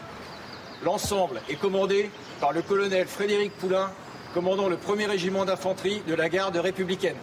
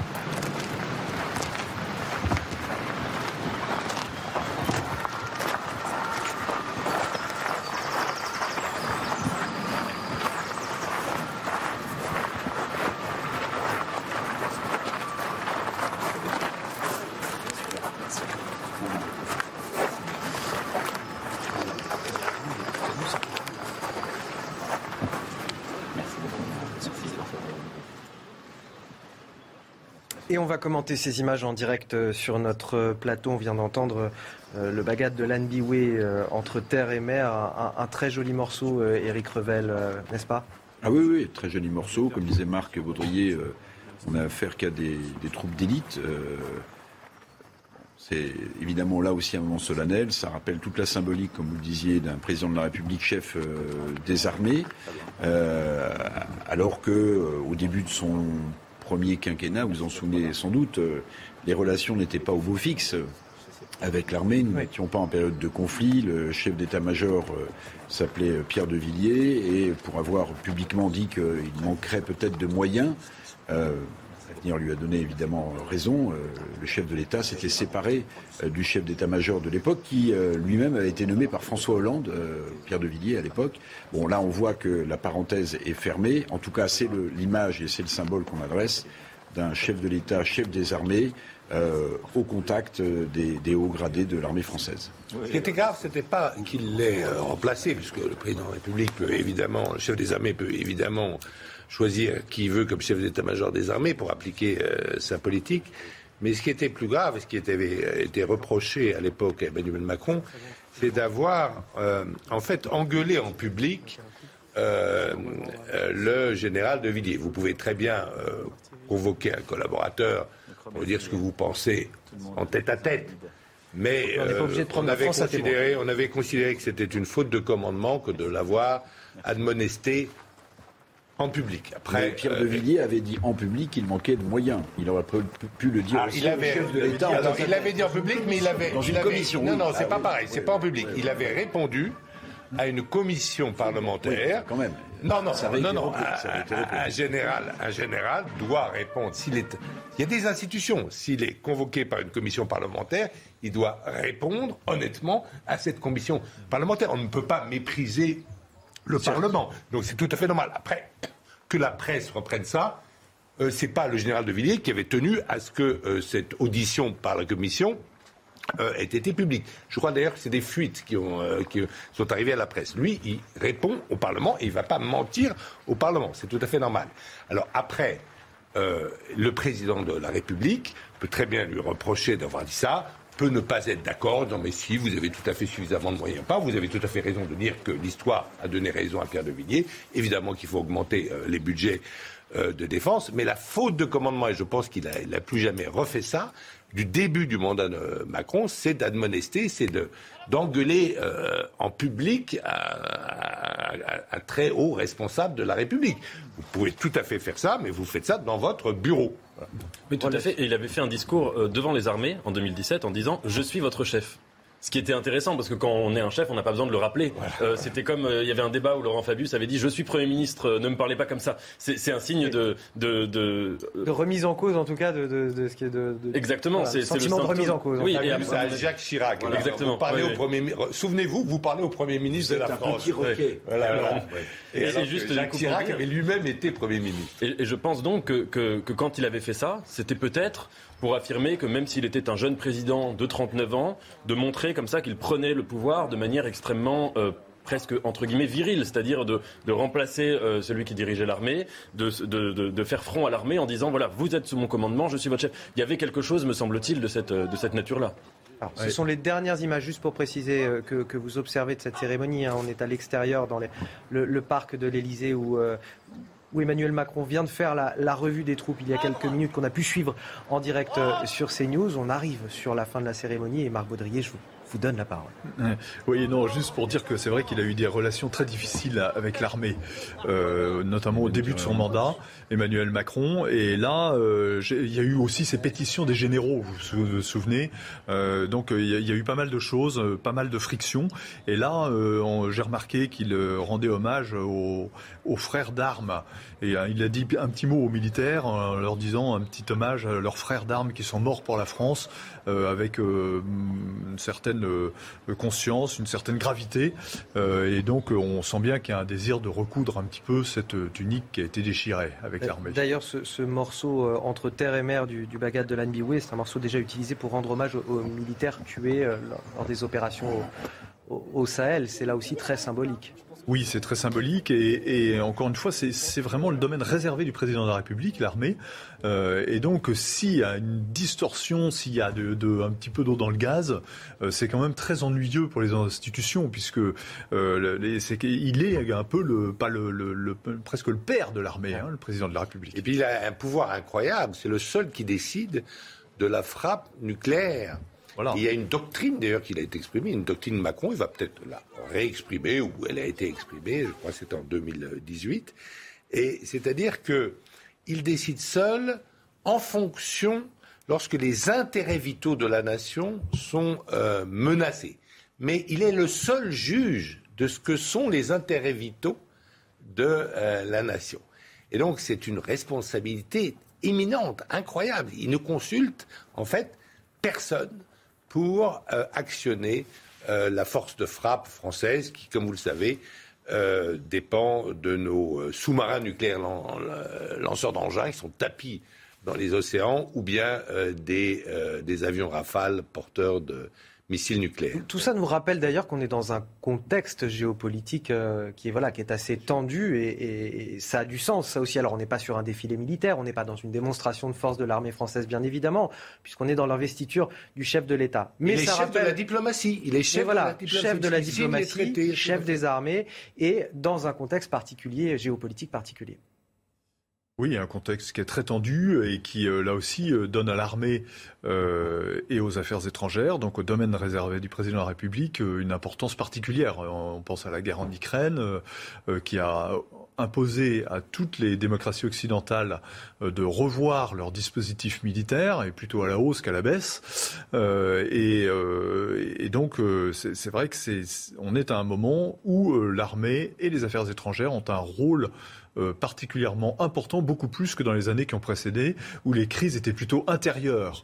Et là, on arrive dans une séquence où les crises sont extérieures. Et donc, elles sont du domaine du président de la République. On va retourner du côté de l'Elysée alors que cette cérémonie est en train de, toucher à, sa fin. Rejoindre Elodie Huchard pour euh, CNews avec euh, Olivier Gangloff. Elodie, quel bilan peut-on tirer désormais de cette cérémonie? Eh bien, c'est une cérémonie, comme l'avait dit euh, l'Élysée, qui s'est tenue au strict minimum euh, du protocole, avec certainement quand même quelques touches euh, apportées par le président de la République d'abord dans ce discours, où quand même il a étrié aussi ce face à qui il s'est retrouvé lors de l'élection présidentielle en dénonçant les candidats qui auraient pu aller vers le repli, expliquant que le choix des Français l'obligeait. Et puis surtout, ces mots du président de la République, c'est un nouveau président et un nouveau mandat, et ça a du sens parce que effectivement, l'Élysée nous avait prévenu Emmanuel Macron, même s'il se succède à lui-même veut ouvrir véritablement une nouvelle page du quinquennat, peut-être aussi euh, tirer le trait sur un certain nombre de crises qui ont rendu plus compliqué euh, son premier euh, mandat. Et puis à noter aussi certains invités, évidemment, parce que aujourd'hui on est sur l'investiture, mais très vite on va reparler du nouveau Premier ministre ou de la nouvelle Première ministre et du gouvernement. On a peut-être quelques indices quand on voit Christian Estrosi, le maire de Nice qui est ici, Hubert Falcon, Natacha Bouchard, tous ces gens de droite qui sont allés en direction d'Emmanuel Macron, Manuel Valls aussi qui a été investi avec l'étiquette En Marche. Et donc forcément tout ça donne des indices parce qu'Emmanuel Macron euh, le sait, c'est une nouvelle séquence qui s'ouvre pour lui. Là, on est dans la cérémonie euh, officielle, protocolaire, et puis maintenant, il va falloir rentrer euh, dans le dur, si vous me permettez cette expression, c'est-à-dire nommer un nouveau gouvernement, voir les priorités, avoir un gouvernement qui puisse fonctionner ensemble, parce qu'Emmanuel Macron l'a dit, même s'il veut rassembler le pays et ne pas forcément enchaîner les réformes, forcément, ça va être aussi pour cette semaine qu'il va falloir se pencher sur la question des noms et des périmètres des ministères. Et ça, Emmanuel Macron le sait, c'est toujours très compliqué. Merci euh, Elodie Huchard, merci également à Olivier Gangloff qui est derrière la caméra de nous avoir fait suivre et vivre en direct cette cérémonie depuis euh, l'Elysée. Vous êtes toujours dans, Midi News, vous venez de suivre en direct cette cérémonie d'investiture du chef de l'État Emmanuel Macron pour un second mandat. Emmanuel Macron qui vient donc d'être réélu, une cérémonie euh, voilà placée sous le signe de la sobriété si je, puis dire. On va en discuter avec vous sur ce plateau, on va faire le, le bilan de tout ce qu'on vient de voir. C'est quand même un événement bien moins spectaculaire que celui qu'on a vécu en, 2017 où Emmanuel Macron, 39 ans, arrivait un petit peu comme un, phénomène curieux à l'Elysée après avoir renversé l'échiquier politique. Il y avait des centaines de journalistes jusque sur les, toits euh, environnants pour guetter son arrivée. On est quand même dans une atmosphère qui est bien, bien différente aujourd'hui. Qui aurait deviné euh, à la fin de 2018 quand on voyait euh, l'Arc de Triomphe saccagé par des vandales, euh, que euh, Emmanuel Macron allait être réélu aussi euh, largement président. Oui, la, de la la grogne sociale ne laissait pas présager de, Non, de- mais de- voilà, d'un second mandat du chef de l'État. Si vous voulez, on a eu l'impression d'un président à l'époque un petit peu dépassé, parce qu'en fait, il avait fait toute cette cérémonie du 11 novembre 2018 où, pour fêter la fin de la Première Guerre mondiale, tous les chefs de gouvernement et d'État avaient été invités. Donc, il était un peu le président euh, de la France, dans sa gloire, si vous voulez. C'est la victoire de 1918. Et deux semaines après, sous ce même arc de triomphe, euh, les, euh, les populations euh, en Amérique, en Europe, partout dans le monde, vous voyez ces images incroyables de ce même arc de triomphe se faire vandaliser avec visiblement une po- police complètement dépassée, un gouvernement complètement dépassé, qui n'était pas capable d'empêcher un monument national de se faire. C'est preuve que cet arc de vandaliser. triomphe, c'est bien un symbole de la République, que Voilà. ce soit pour les bons ou les mauvais moments. hein. Ça, voilà. Et là, et, et là, effectivement, et là, vous avez eu, vous avez eu effectivement euh, Emmanuel Macron qui s'est montré capable, et il faut bien quand même le dire, avec ce grand débat, etc., de remonter euh, la pente. Ouais, alors, euh, face à un paysage politique dévasté par ailleurs, hein, c'était Oui, pas, alors, alors, voilà, alors, faut effectivement, peut-être si- aussi si, euh, vous avez tout à fait raison. sa- si, effectivement, si effectivement vous n'aviez pas eu euh, la guerre civile à droite, ce qui est extraordinaire, c'est que il, lui vient même du Parti socialiste. Il a été un collaborateur de Hollande, il été un ministre de Hollande, donc il été membre du Parti socialiste. Et et la droite est majoritaire en France. Eh bien, par ces divisions, par ces divisions, effectivement, la droite n'a pas été capable, alors qu'elle était très largement euh, majoritaire. Quand je parle de la droite, je parle de la droite telle que nous avons un parti républicain aux États-Unis qui représente la droite américaine, ou tel que nous avons un parti conservateur euh, au Royaume-Uni qui représente euh, la droite britannique. Eh bien, cette droite française n'a pas été capable euh, de s'unir. Là, elle est en pleine, euh, pleine guerre civile. euh, c'est des, des- des batailles sans arrêt, là, en ce moment. Et effectivement, il, a, il, s'est, il, il- servi de ça. La crise du Covid, eh bien, les Français ont visiblement jugé qu'il avait plutôt bien, au début, il y a eu beaucoup de loupés. Vous vous souvenez avec son, sa porte-parole qui nous disait qu'elle ne, ne saurait pas mettre le masque, etc. Vous vous souvenez de ça? Voilà, il y a eu beaucoup de loupés au début, mais on considère que ça a plutôt été euh, euh, bien géré. Et puis, euh, oui, il a eu, Bon, c'est- il a eu de la chance, gagné. mais Napoléon demandait à ses généraux, la, la première qualité que Napoléon demandait à ses généraux, c'est d'avoir de la chance. Euh, un mot sur, sur cette cérémonie par rapport à, à celle de, de 2017. On a quelque chose quand même qui est beaucoup moins spectaculaire qu'à l'époque. Effectivement, on a moins ce sentiment de nouveauté. Ça a été placé sous le signe de la sobriété, puisque vous l'avez dit, le pays est divisé. Il y a eu beaucoup d'événements durant ce quinquennat qui n'ont pas conforté le chef de l'État Emmanuel Macron. Et il ne sort pas de cette euh, élection aussi victorieux qu'il en était sorti en 2017.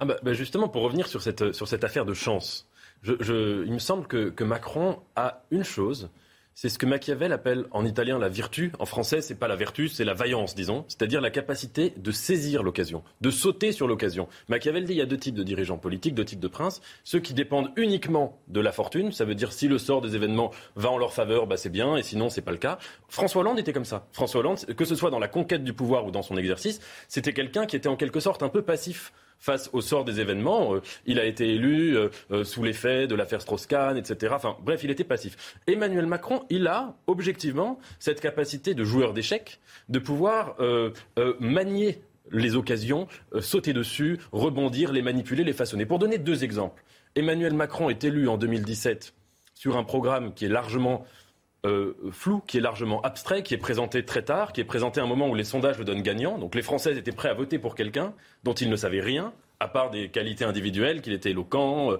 euh, les médias parlaient beaucoup de son physique, enfin des choses comme ça, mais sinon on ne savait absolument rien de lui. Et euh, donc il est élu ainsi. Renouvellement des visages, disait-il, ce qui est en politique est la formule la plus, la plus creuse. Si vous prenez quelqu'un, vous prenez euh, euh, quelqu'un qui a un visage différent mais qui va mener la même politique, ça ne change pas grand-chose. Et ensuite, en effet, tout son mandat, je suis d'accord avec vous, ça a été cette, euh, c'est- c'est c'est passionnant à étudier parce que stratégiquement, il y a eu euh, des, des sortes de, de, de revirements de situation, euh, mais qui ne reposaient sur, encore une fois sur, sur rien. Par exemple, les gilets jaunes.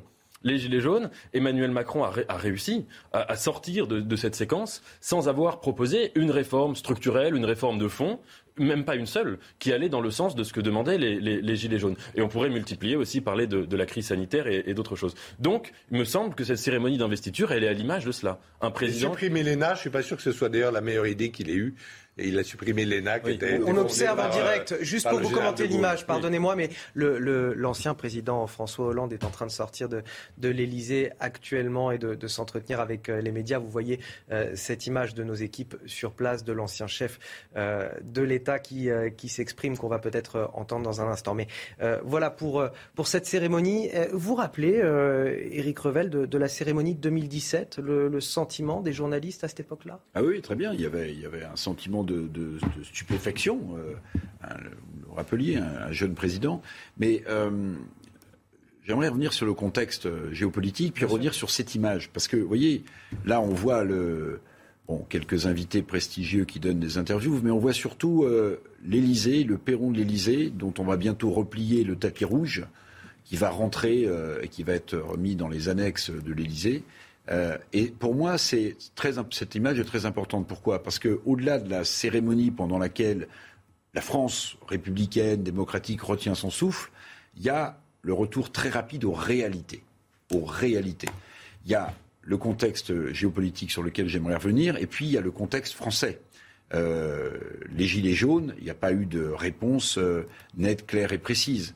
Les questions de pouvoir d'achat, l'économie française qui est en train de se déliter, il vous aura pas échappé que juste avant l'élection présidentielle, le ministre des Finances, Bruno Le Maire, nous expliquait, euh, euh, à force d'arguments, de, statistiques, que tout allait bien, euh, que l'économie française rebondissait, qu'elle créait des emplois, qu'on n'avait aucun souci. Et puis, il y a quelques jours, il y a deux, trois jours, le même ministre des Finances nous a expliqué que les difficultés économiques étaient devant nous et qu'on était dans une situation difficile. Il y a eu la guerre en Ukraine. non, non, mais certes, certes, oui, mais enfin, la guerre, la guerre en Ukraine, elle, elle, est commencée depuis 60 jours, si vous voulez. Bon. Donc, ce que je veux dire, c'est qu'au-delà de la cérémonie pendant laquelle la France retient son souffle, parce que c'est un symbole fort et personne ne contestera, il y a, avec cette image de l'Élysée désertée par ses invités, euh, d'où on va re, euh, rembobiner le tapis rouge, il y a le retour à la réalité. Et cette réalité-là, elle commence euh, dès lundi, parce qu'en euh, en fait, la situation économique française n'est pas très bonne, le niveau de la dette, un commerce extérieur qui est en berne, une inflation qui explose, des questions de pouvoir d'achat comme jamais euh, ce qu'on appelle la France périphérique n'a connu, et puis le contexte géopolitique. Et puisqu'on s'attache aux symboles qui sont des marqueurs de la vie d'une nation, il y a la nouvelle investiture ou l'investiture du chef de l'État. Et il y aura dans deux jours un autre événement important pour la géopolitique mondiale, qui est le défilé du 9 mai, dont Renaud Girard. Alors, en Russie. En Russie. Et qui là aussi va marquer les esprits, non pas des Français, mais du peuple russe, parce que de ce contexte géopolitique, on ne peut pas euh, euh, s'exonérer. Cette, cette, cette cérémonie est symbolique pour notre nation, mais ce que va peut-être faire René le 9 mai, Vladimir Poutine, ne sera, sera extrêmement important aussi pour la nation russe. Oui, oui, il y a deux options, en fait, je crois, pour euh, Vladimir Poutine. Contrairement euh, aux rumeurs, euh, il n'y aura pas de défilé à Mariupol. Je pense que le défilé de la victoire, de la victoire de l'Union soviétique sur le nazisme en 1945 se fera comme d'habitude sur la place rouge. Mais là, effectivement, il y a deux options possibles. Ou bien il considère il, arrête ce qu'il a appelé euh, l'opération militaire spéciale, c'est-à-dire qu'il dit bon, voilà, j'ai protégé euh, mes frères euh, russophones des nazis ukrainiens, parce que Poutine traite les Ukrainiens de nazis, et donc j'arrête. Ou bien une deuxième option, qui est d'aller plus loin, c'est pour ça que d'ailleurs Emmanuel Macron l'a euh, appelé longuement pendant euh, deux heures, c'est pour éviter que, euh, pour, pour que Vladimir Poutine va plus loin. Aller plus loin, c'est quoi? C'est proclamer une mobilisation générale et vouloir aller plus loin, ça veut dire quoi? Prendre Odessa, c'est-à-dire priver toute l'Ukraine d'accès euh, C'est un autre débat, cela dit, qui nous éloigne un petit peu de notre investiture du, jour, euh, si, oui, si vous le voulez bien. L'investiture, le chef de l'État l'a rappelé le contexte géopolitique, on est bien d'accord. géopolitique dont on parle. C'est ça le contexte. Ah, et, Renaud a, a, raison de le rappeler. je, je, rappelle d'ailleurs que cette investiture ne marque pas le début du second quinquennat, puisque le second quinquennat commencera vendredi 13 mai à minuit, après la démission du, précédent gouvernement. Et c'est là qu'on entamera euh, le dur, certainement pour Emmanuel Macron, le, le mandat. Là, on a cette période, un petit peu ce, ce moment suspendu euh, de cette euh, cérémonie. Marc Baudrier, qu'est-ce que vous en retenez de cette cérémonie, de sa sobriété, de son ancrage dans la tradition républicaine? Qu'est-ce qui, qu'est-ce qui vous a marqué dans le, dans le procédé. Écoutez, elle est vraiment, cette cérémonie, dans la ligne des euh, cérémonies de renouvellement des présidents de la République. Il y en a eu trois qui ont été reconduits à leur mandat.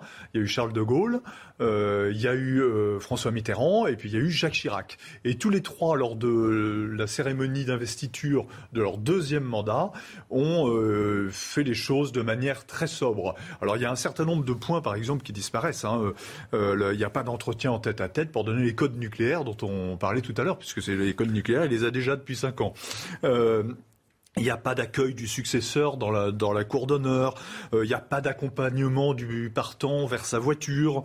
Euh, il n'y a pas de remontée des Champs-Élysées. Donc euh, c'est nécessairement un peu sobre. Et puis, il y a la volonté aussi de la part d'un président qui, encore une fois, beaucoup quand même clivé, dont le premier mandat a été difficile, de d'effacer, de jouer un peu l'ardoise magique, de faire on efface tout et on recommence quelque chose de tout nouveau. C'est dans ce sens cela qu'il a euh, réinventé un nom de parti, hein, La République en marche, qui va s'appeler Renaissance, et qui n'est qu'en fait que la traduction du groupe européen de La République en marche qui s'appelait Renew. Donc si vous voulez, il y a vraiment la volonté euh, de euh, la volonté de, recréer, de donner un nouvel élan, parce que euh, il y a la crainte de cette usure du pouvoir qui pourrait peser sur le second mandat d'Emmanuel Macron et, et lui rendre les choses beaucoup plus difficiles. Donc il est en train d'essayer de vendre aux Français quelque chose de tout nouveau, et vous allez voir dans les jours qui viennent, on va entendre ça de plus en plus fort, quelque chose de tout nouveau, de tout neuf, une nouvelle méthode, nouveaux enjeux, axe européen qui va, être, qui va dominer, écraser le discours de la présidence dans les semaines et les mois qui viennent. Euh, donc, vous voyez, c'est quelque, on, réinvente, mais il y a quand même un aspect un peu peinture de façade là, dans, tout ça. On va voir la secrétaire d'État Marlène Schiappa, ministre délégué, sortir euh, de l'Élysée. Euh, Nathan Dever. Oui, je, voulais faire une, une, remarque sur une, ce qui à mes yeux quand même est une lacune de cette cérémonie. C'est que Emmanuel Macron, tout le monde le sait, a été, quoi qu'il le dise, a été réélu sous l'effet d'un barrage républicain. Même si lui, euh, récemment, il y a quelques semaines, il a dit le, Front républicain n'existe plus, c'est une chose.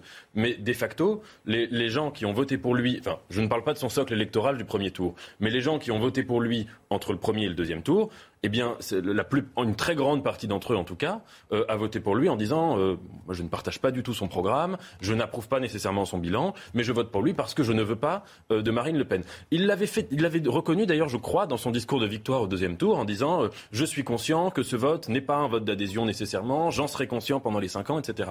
Et bon, là, il, est investi, donc il, il a un pied, je dirais, vers l'avenir, vers, vers les cinq années qui viennent. Alors oui. Il a parlé de rassemblement, ça je reconnais. Il a dit que ce vote l'obligeait en effet, mais il n'a pas dit aussi clairement euh, qu'il l'avait qu'il l'avait reconnu pendant l'entre-deux tours et juste au terme de cette de, l'élection. Il n'a pas dit quand même que cette cette question-là, euh, enfin sa réélection, n'est pas euh, qu'une affaire d'approbation et n'est pas du tout, ne, ne, ne c'est pas vrai. Pour, le coup, évidemment, le second tour c'est toujours euh, un choix entre le moins pire des deux candidats, c'est une chose. Mais que là, il y avait pour beaucoup de gens des gens qui ont voté pour lui vraiment du, vrai bout des doigts et c'est-à-dire, et parfois vraiment euh, avec des regrets. C'est vrai que c'est notre démocratie, c'est le malaise de notre démocratie, mais on on voit pas comment on pourrait avoir un autre système, et même dans le système britannique, c'est un petit peu la même chose. Si vous euh, voulez comptabiliser les vrais soutiens d'Emmanuel Macron, c'est ceux qui sont vraiment avec lui, eh bien, ça fait 22% euh, des inscrits sur les listes électorales, ou 21%, je ne sais pas, 22%. 27% euh, multiplié par le coefficient d'abstention. Euh, c'est vrai que pour diriger une nation comme un roi, c'est pas beaucoup. et donc, c'est pour ça qu'il va falloir qu'il ben, consulte, il l'a dit, c'est pas beaucoup, c'est pas beaucoup.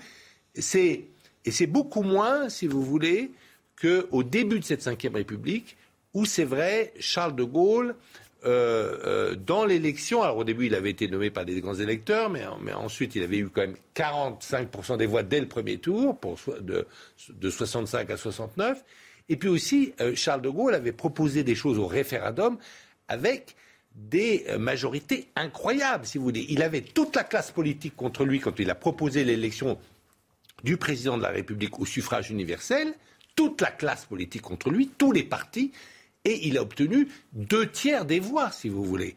Euh, même chose pour l'Algérie, par exemple. Donc euh, là, on a effectivement une démocratie plus fragile parce que l'onction euh, populaire du président, du chef de l'État, est, il faut le reconnaître, plus ténue. Mais la question est, institutionnellement, comment faire autrement? Oui, vous avez tout à fait raison, parce que pour, le général de Gaulle, l'élection présidentielle, en tout cas telle qu'il la concevait dans son propre cas, c'était un plébiscite hérité de Napoléon III, parce que cette fameuse élection euh, en 65, euh, euh, euh, quand le général de Gaulle fait 45% au premier tour, le soir même, il est déçu. Et il se dit, c'est ah une, une, catastrophe, c'est une honte, je n'ai pas été immédiatement élu. Mitterrand a été très bon en face, j'aurais dû faire campagne. Et il se dit, c'est vraiment, vraiment la honte d'avoir fait uniquement 45% au deuxième tour. Donc imaginons que le général de Gaulle, s'il était vivant aujourd'hui, peut-être qu'il se dirait que là, il y a quand même il y a une, vraie rupture dans la manière dont on conçoit l'élection. Euh, un président peut pas être, euh, enfin, peut difficilement rassembler quand il est élu, en effet, sur 25-30% euh, des Français au premier tour. Vous avez suivi en direct cette cérémonie d'investiture d'Emmanuel Macron pour un second mandat à l'Elysée, à la tête du pays. Vous restez avec nous, on va continuer à, à, débriefer cette cérémonie avec mes invités, Marc Baudrier, Éric Revel, Nathan Dever et Renaud Girard. Dans un instant, ce sera juste après la pub.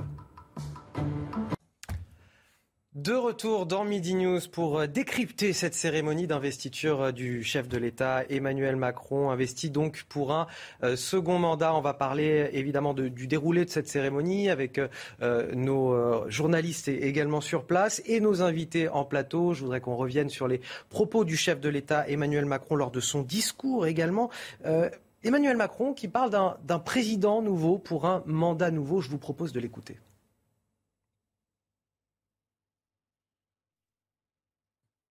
Le peuple français n'a pas prolongé le mandat qui s'achève, commencé le 14 mai 2017.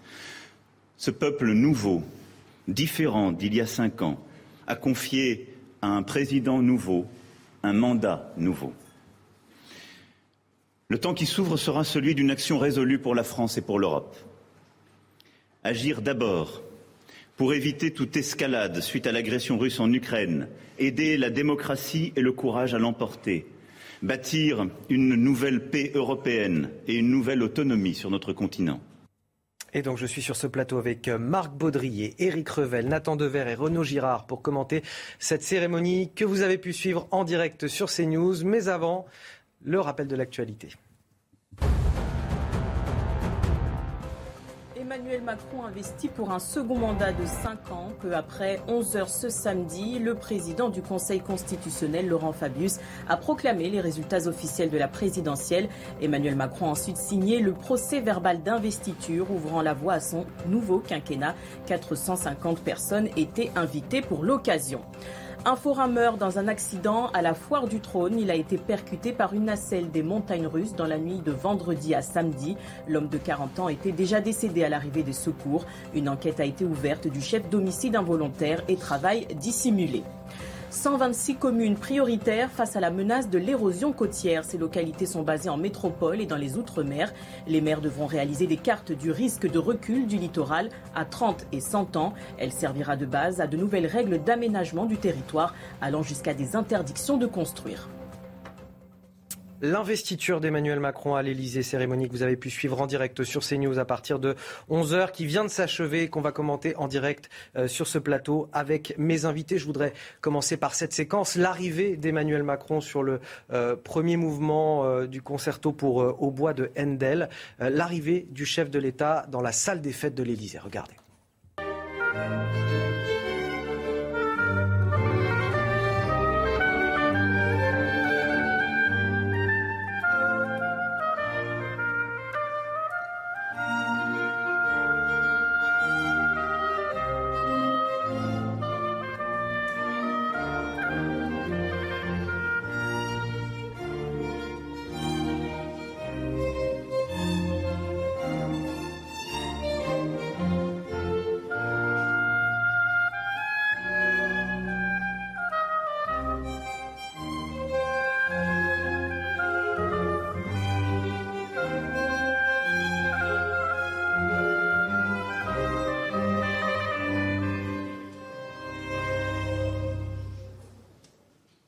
Une cérémonie euh, sous les ors de la République, malgré tout sous le signe euh, de la sobriété. Éric Revel, c'était quelque chose de nécessaire. De toute façon, ce, quinquennat ne pouvait s'ouvrir que dans la sobriété bah, De toute façon, c'est toujours un moment solennel, l'investiture du, chef de l'État, quelles que soient les époques. Mais là, vu le contexte sanitaire qu'on a vécu et le contexte actuel géopolitique, on ne pouvait pas faire dans la dans la fantaisie euh, ou euh, avoir des, euh, des images qui laisseraient penser qu'on est dans une certaine frivolité. C'est le moment qui veut ça, d'abord, mais il y a aussi un contexte évidemment très, très fort, très lourd.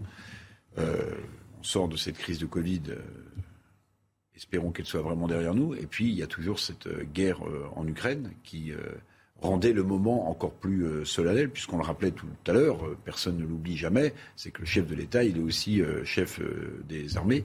Mais si vous le permettez, j'aimerais juste rajouter un petit commentaire à ce que disait Renaud Gérard tout à l'heure.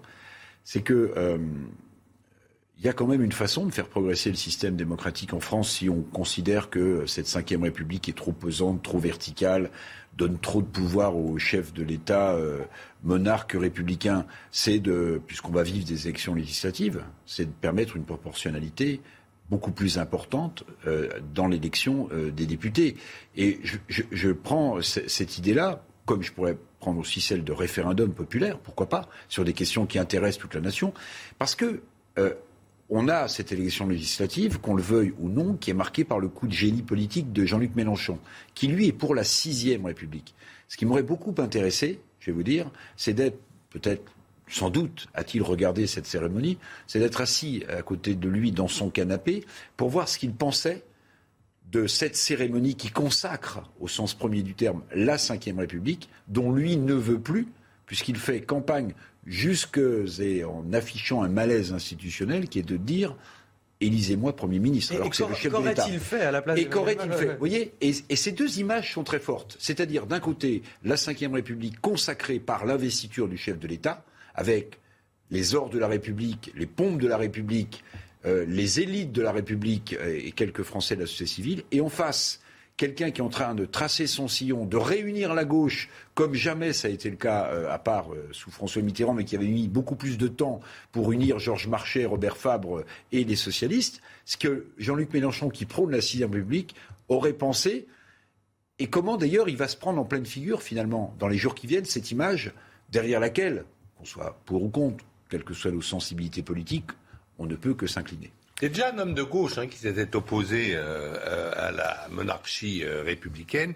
Il s'appelait François Mitterrand. il avait parlé en 1962 de coup d'État permanent. Donc il avait accusé De Gaulle de coup d'État permanent, alors que De Gaulle avait soumis au référendum sa proposition d'élection au suffrage universel du président de la République. Mais une fois que lui est parvenu euh, à, euh, au pouvoir. Il a fait à un moment un petit peu de proportionnel, c'est vrai, à l'Assemblée nationale, mais il s'est parfaitement bien taillé euh, dans les habits du monarque républicain, parce que c'est vrai que François Mitterrand avait le sens de l'histoire et l'histoire de France, l'histoire multiséculaire du pays, c'est que elle aime son roi, elle aime avoir, elle aime, elle se sent bien dans un régime monarchique la euh, République, la Convention, Robespierre, c'est en fait une parenthèse dans l'histoire de France, ce n'est pas du tout le fondement de l'histoire de France. Je vous interrogeais sur la, sobriété de, cette cérémonie euh, aujourd'hui. Je voudrais vous faire écouter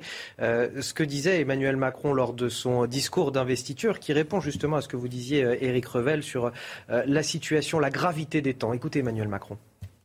Notre passé en est l'ardent témoignage. C'est dans les temps les plus difficiles que la France révèle le meilleur d'elle-même. C'est lorsque se lève le vent du tragique que nous, Français, trouvons la force de nous hisser au-delà de nous-mêmes pour écrire l'histoire à l'encre de l'universel. Nous en sommes là. À ce moment où le siècle bascule et où, dans le grand dérèglement planétaire, nous avons ensemble à tracer un chemin et à montrer une voie ma conviction est faite. Ayons le courage de regarder le réel en face pour mieux concrétiser notre idéal, plutôt que de nous laisser aller à d'illusoires chimères. Soyons fidèles aux valeurs de liberté, d'égalité, de fraternité, de laïcité qui nous font depuis 1789 et que nous avons collectivement choisi le 24 avril. Alors Marc Baudrier, la, sobriété de cette cérémonie, elle était effectivement obligée par le, contexte géopolitique, la gravité des temps, mais il y a aussi euh, la politique interne qui joue là-dedans. C'est-à-dire qu'on a un pays qui, à l'issue de ces élections, est quand même terriblement divisé.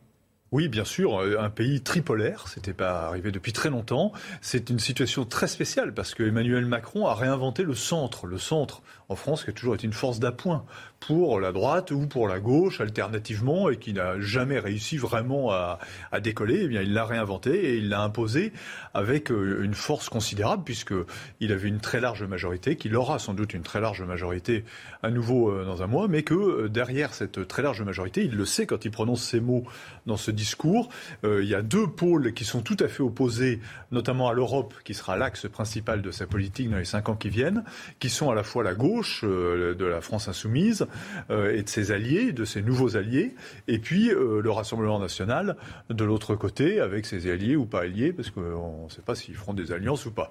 Euh, mais c'est vrai que c'est quelque chose d'assez unique qui lui donnait, je crois, une responsabilité particulière lors de ce moment d'investiture, qui était de rassembler justement ce pays divisé, qui, a été très, dans la, campagne a été très vive. Il a fait très peu de voix, Gérard, le, le rappelé tout à l'heure, très peu de voix, un Français sur cinq seulement qui a voté pour lui au premier tour.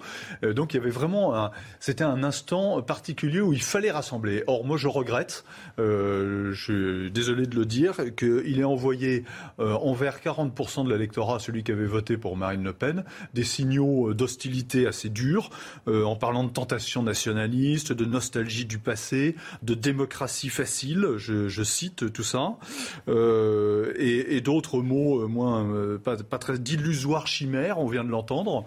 Euh, et euh, tout ça me paraît pas aller dans le sens de la concorde nationale à ce moment où précisément les institutions voulues par le général de Gaulle euh, permettent au chef de l'État de s'élever au-dessus des luttes partisanes pour devenir l'incarnation du peuple français. Il nous manque un roi qui, euh, dans les pays où il y a une monarchie, euh, c'est vrai que vous disiez tout à l'heure qu'on s'était jamais remis de la Révolution française, et c'est vrai que dans les pays où il y a une monarchie, on s'incarne. D'avoir tué notre roi, de l'avoir tué. notre euh, roi. Et dans les pays où il y a une monarchie, tout le peuple, par exemple anglais, s'identifie à la famille royale. Nous, on n'a pas ça. C'est le président de la République qui tient ce rôle. Et là, c'est dommage qu'il faillisse. Justement, Marc Baudrier, je voulais vous proposer d'écouter ce passage qui ne vous a pas plu du discours du chef de l'État, son discours d'investiture. On l'écoute. Là où de nombreux peuples ont décidé le repli, cédé parfois à la tentation nationaliste, à la nostalgie du passé, aux sirènes d'idéologie dont nous pensions avoir quitté les rives au siècle précédent, le peuple français a fait le choix d'un projet clair et explicite d'avenir. Un projet républicain et européen. Un projet d'indépendance dans un monde déstabilisé. Un projet de progrès scientifique, social et écologique. Un projet fidèle à l'esprit qui, depuis les Lumières, n'a cessé de souffler sur nos terres, tournant le dos aux démagogies faciles. Vous, ce que vous nous dites, Marc Baudrier, c'est que c'est un discours partisan, c'est ça qui ne contribue pas à l'union du pays, c'est ça? Exactement, qui caricature le débat et qui contribue euh, à l'opposition entre deux blocs je crois pas. Moi, je ne partage, pas, cette, cette, cette, analyse parce que je ne crois pas que ce soit Marine Le Pen qui te critique. Je crois que c'est Vladimir Poutine quand il parle du retour au nationalisme.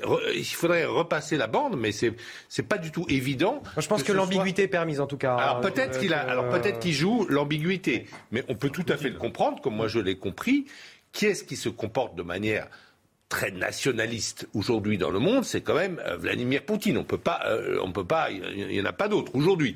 Et c'est ce qui, c'est quand même ce qu'il dit. Alors peut-être nationaliste.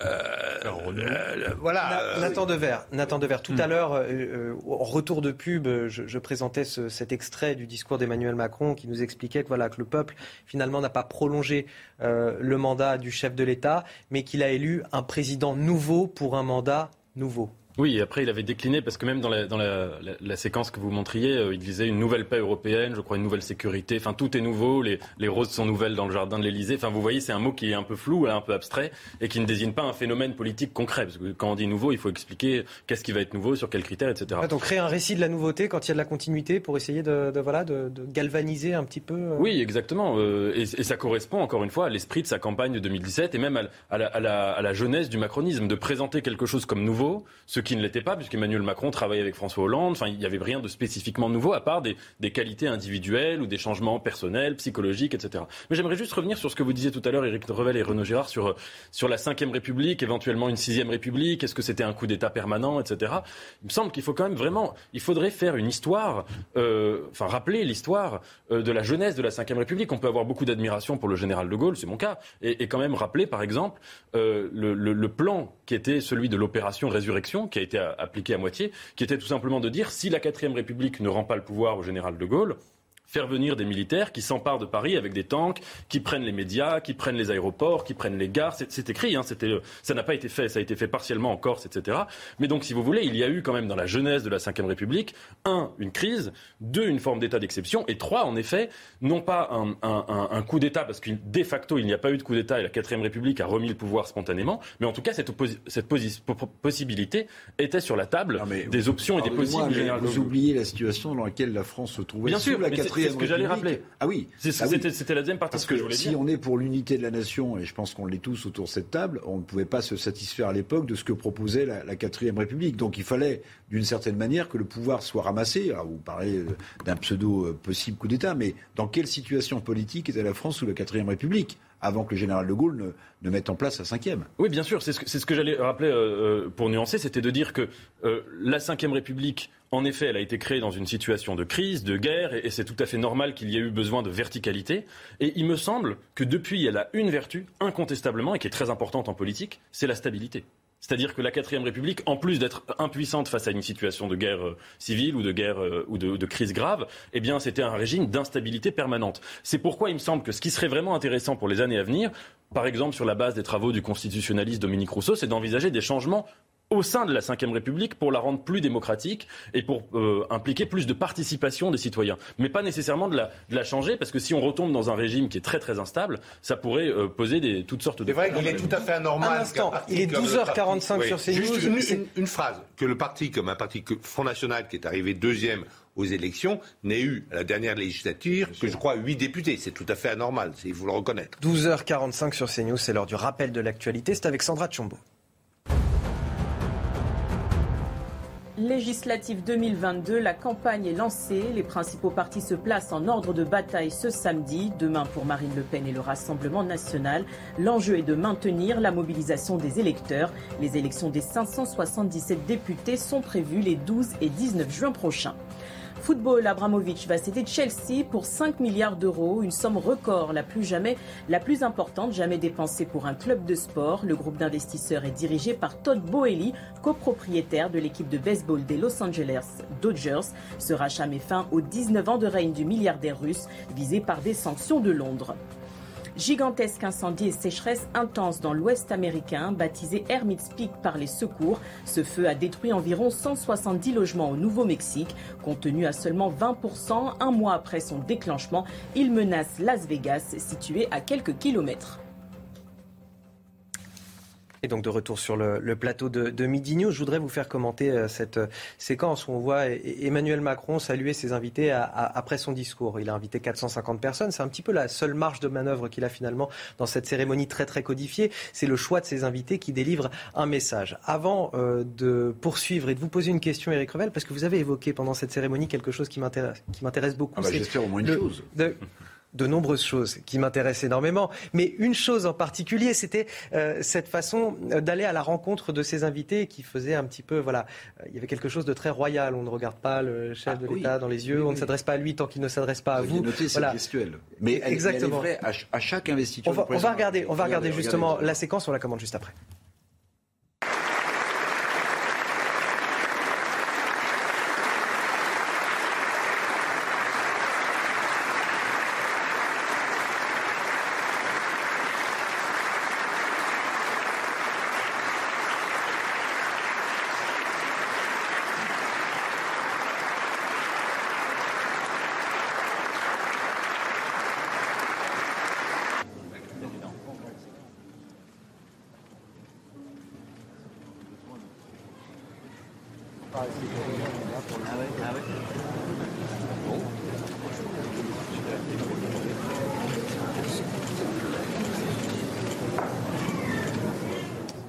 Et alors, ce que vous avez dit là-dessus, Eric Revel, tout à l'heure, ça m'a rappelé ces images d'entre-deux tours dans la campagne présidentielle où on avait un chef de l'État à portée de baffe. C'est pas du tout la même situation pour lui euh, que celle qu'on observe aujourd'hui. C'est-à-dire que cette cérémonie, et ça me ramène au sens de cette cérémonie à la fin, est-ce que c'est pour replacer un petit peu euh, cet homme qu'on a vu dans l'arène? On l'a peu vu dans l'arène, je vous l'accorde. Il n'a pas non plus été à la rencontre des Français pendant euh, six mois pour mener cette campagne de front. Mais cela dit, dans l'entre-deux tours, il l'a fait. Est-ce que c'est une façon, cette cérémonie aussi, de ramener euh, le candidat celui qui euh, concourt, qui est dans l'arène, euh, à l'état de, président, c'est-à-dire au-dessus finalement du peuple et de, voilà, c'est de, bah, le replacer dans, son rôle de chef de l'État. En termes de corps, c'est le corps du candidat qui devient le corps du roi. En fait, c'est exactement ça la cérémonie. Il y a une différence flagrante entre ces images qu'on observe et celles qu'on a vues dans, la ah bah, foule où il se faisait engueuler par les Français. C'est quand même. n'a pas commenté qui est très différente, c'est celle de Gérard Larcher, président du Sénat, saluant, applaudissant le chef de l'État, alors que si vous vous souvenez bien au moment où Emmanuel Macron n'est que le corps du candidat, il met en doute, le président du Sénat, la possible légitimité d'Emmanuel Macron réélu. Vous vous en souvenez de ce passage. Mais le corps du candidat est devenu le corps du roi, et donc le président du Sénat, qui avait mis en doute dans une déclaration cette légitimité politique, applaudit le corps du candidat qui est devenu le corps du roi. Mais regardez bien les images, vous verrez que jamais on ne tend la main au président de la République s'il ne vous l'attend pas, et jamais vous ne le regardez directement s'il ne vous re garde pas, ça me, ça me frappe. Et puis, et ça, nous rappelle, en, voilà, le rôle de cette cérémonie qui est de sacraliser le chef Bien sûr, je, vous touche, Dieu vous guérira. Je parlais des écrouelles tout à l'heure pour continuer à filer la, métaphore. Et puis, et puis la politique qui reprend ses droits puisqu'on a quelques semaines de législatives avec cette poignée de main à Estrosi, cette poignée de main à Falco, cette poignée de main à Raffarin, bien sûr à Sarkozy qui l'a soutenu. Enfin, on voit bien que tout ça est, est un grand ballet. La seule émotion que moi je sens, c'est encore une fois, c'est la famille par définition, le père, euh, les oncles, les tantes, je ne sais pas s'il y en avait, qui là sont vraiment émus parce qu'ils imaginent le petit Emmanuel Macron qu'ils ont connu, enfin vous voyez, qui est devenu le, roi de, France, le roi républicain. Ça, c'est de la sincérité. et un des, rares voilà, à faire deux mandats euh, aussi, enfin voilà, un des présidents à faire deux mandats d'affilée sous la Ve euh, République. un dernier extrait que je voudrais vous montrer d'Emmanuel Macron, c'est celui où il parle de de l'action nécessaire durant le prochain quinquennat. Agir, agir, agir. Il l'a répété de nombreuses fois. On l'écoute et on commande juste après agir pour faire de notre pays une puissance agricole, industrielle, scientifique et créative plus forte, en simplifiant nos règles et en investissant pour cette France de 2030. Agir pour bâtir une société du plein emploi et d'un juste partage de la valeur ajoutée, car la France a besoin de continuer de produire et d'innover davantage. Agir pour faire de notre pays la grande puissance écologique qu'il a à être par une transformation radicale de nos moyens de produire, de nous déplacer, de vivre en métropole comme dans nos outre-mer.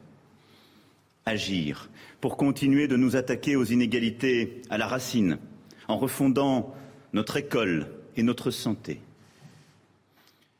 Une école toujours plus inclusive, formant aux savoirs fondamentaux et forgeant des esprits républicains.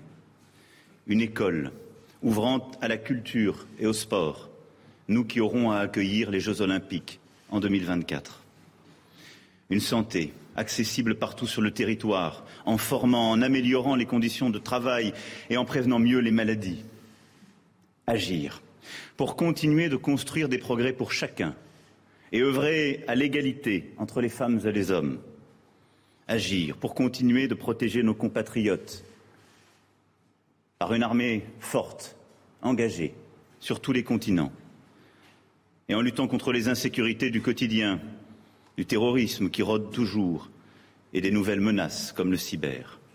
Agir enfin pour réunir, rassembler nos territoires, des ruralités aux quartiers populaires, des métropoles à nos outre-mer.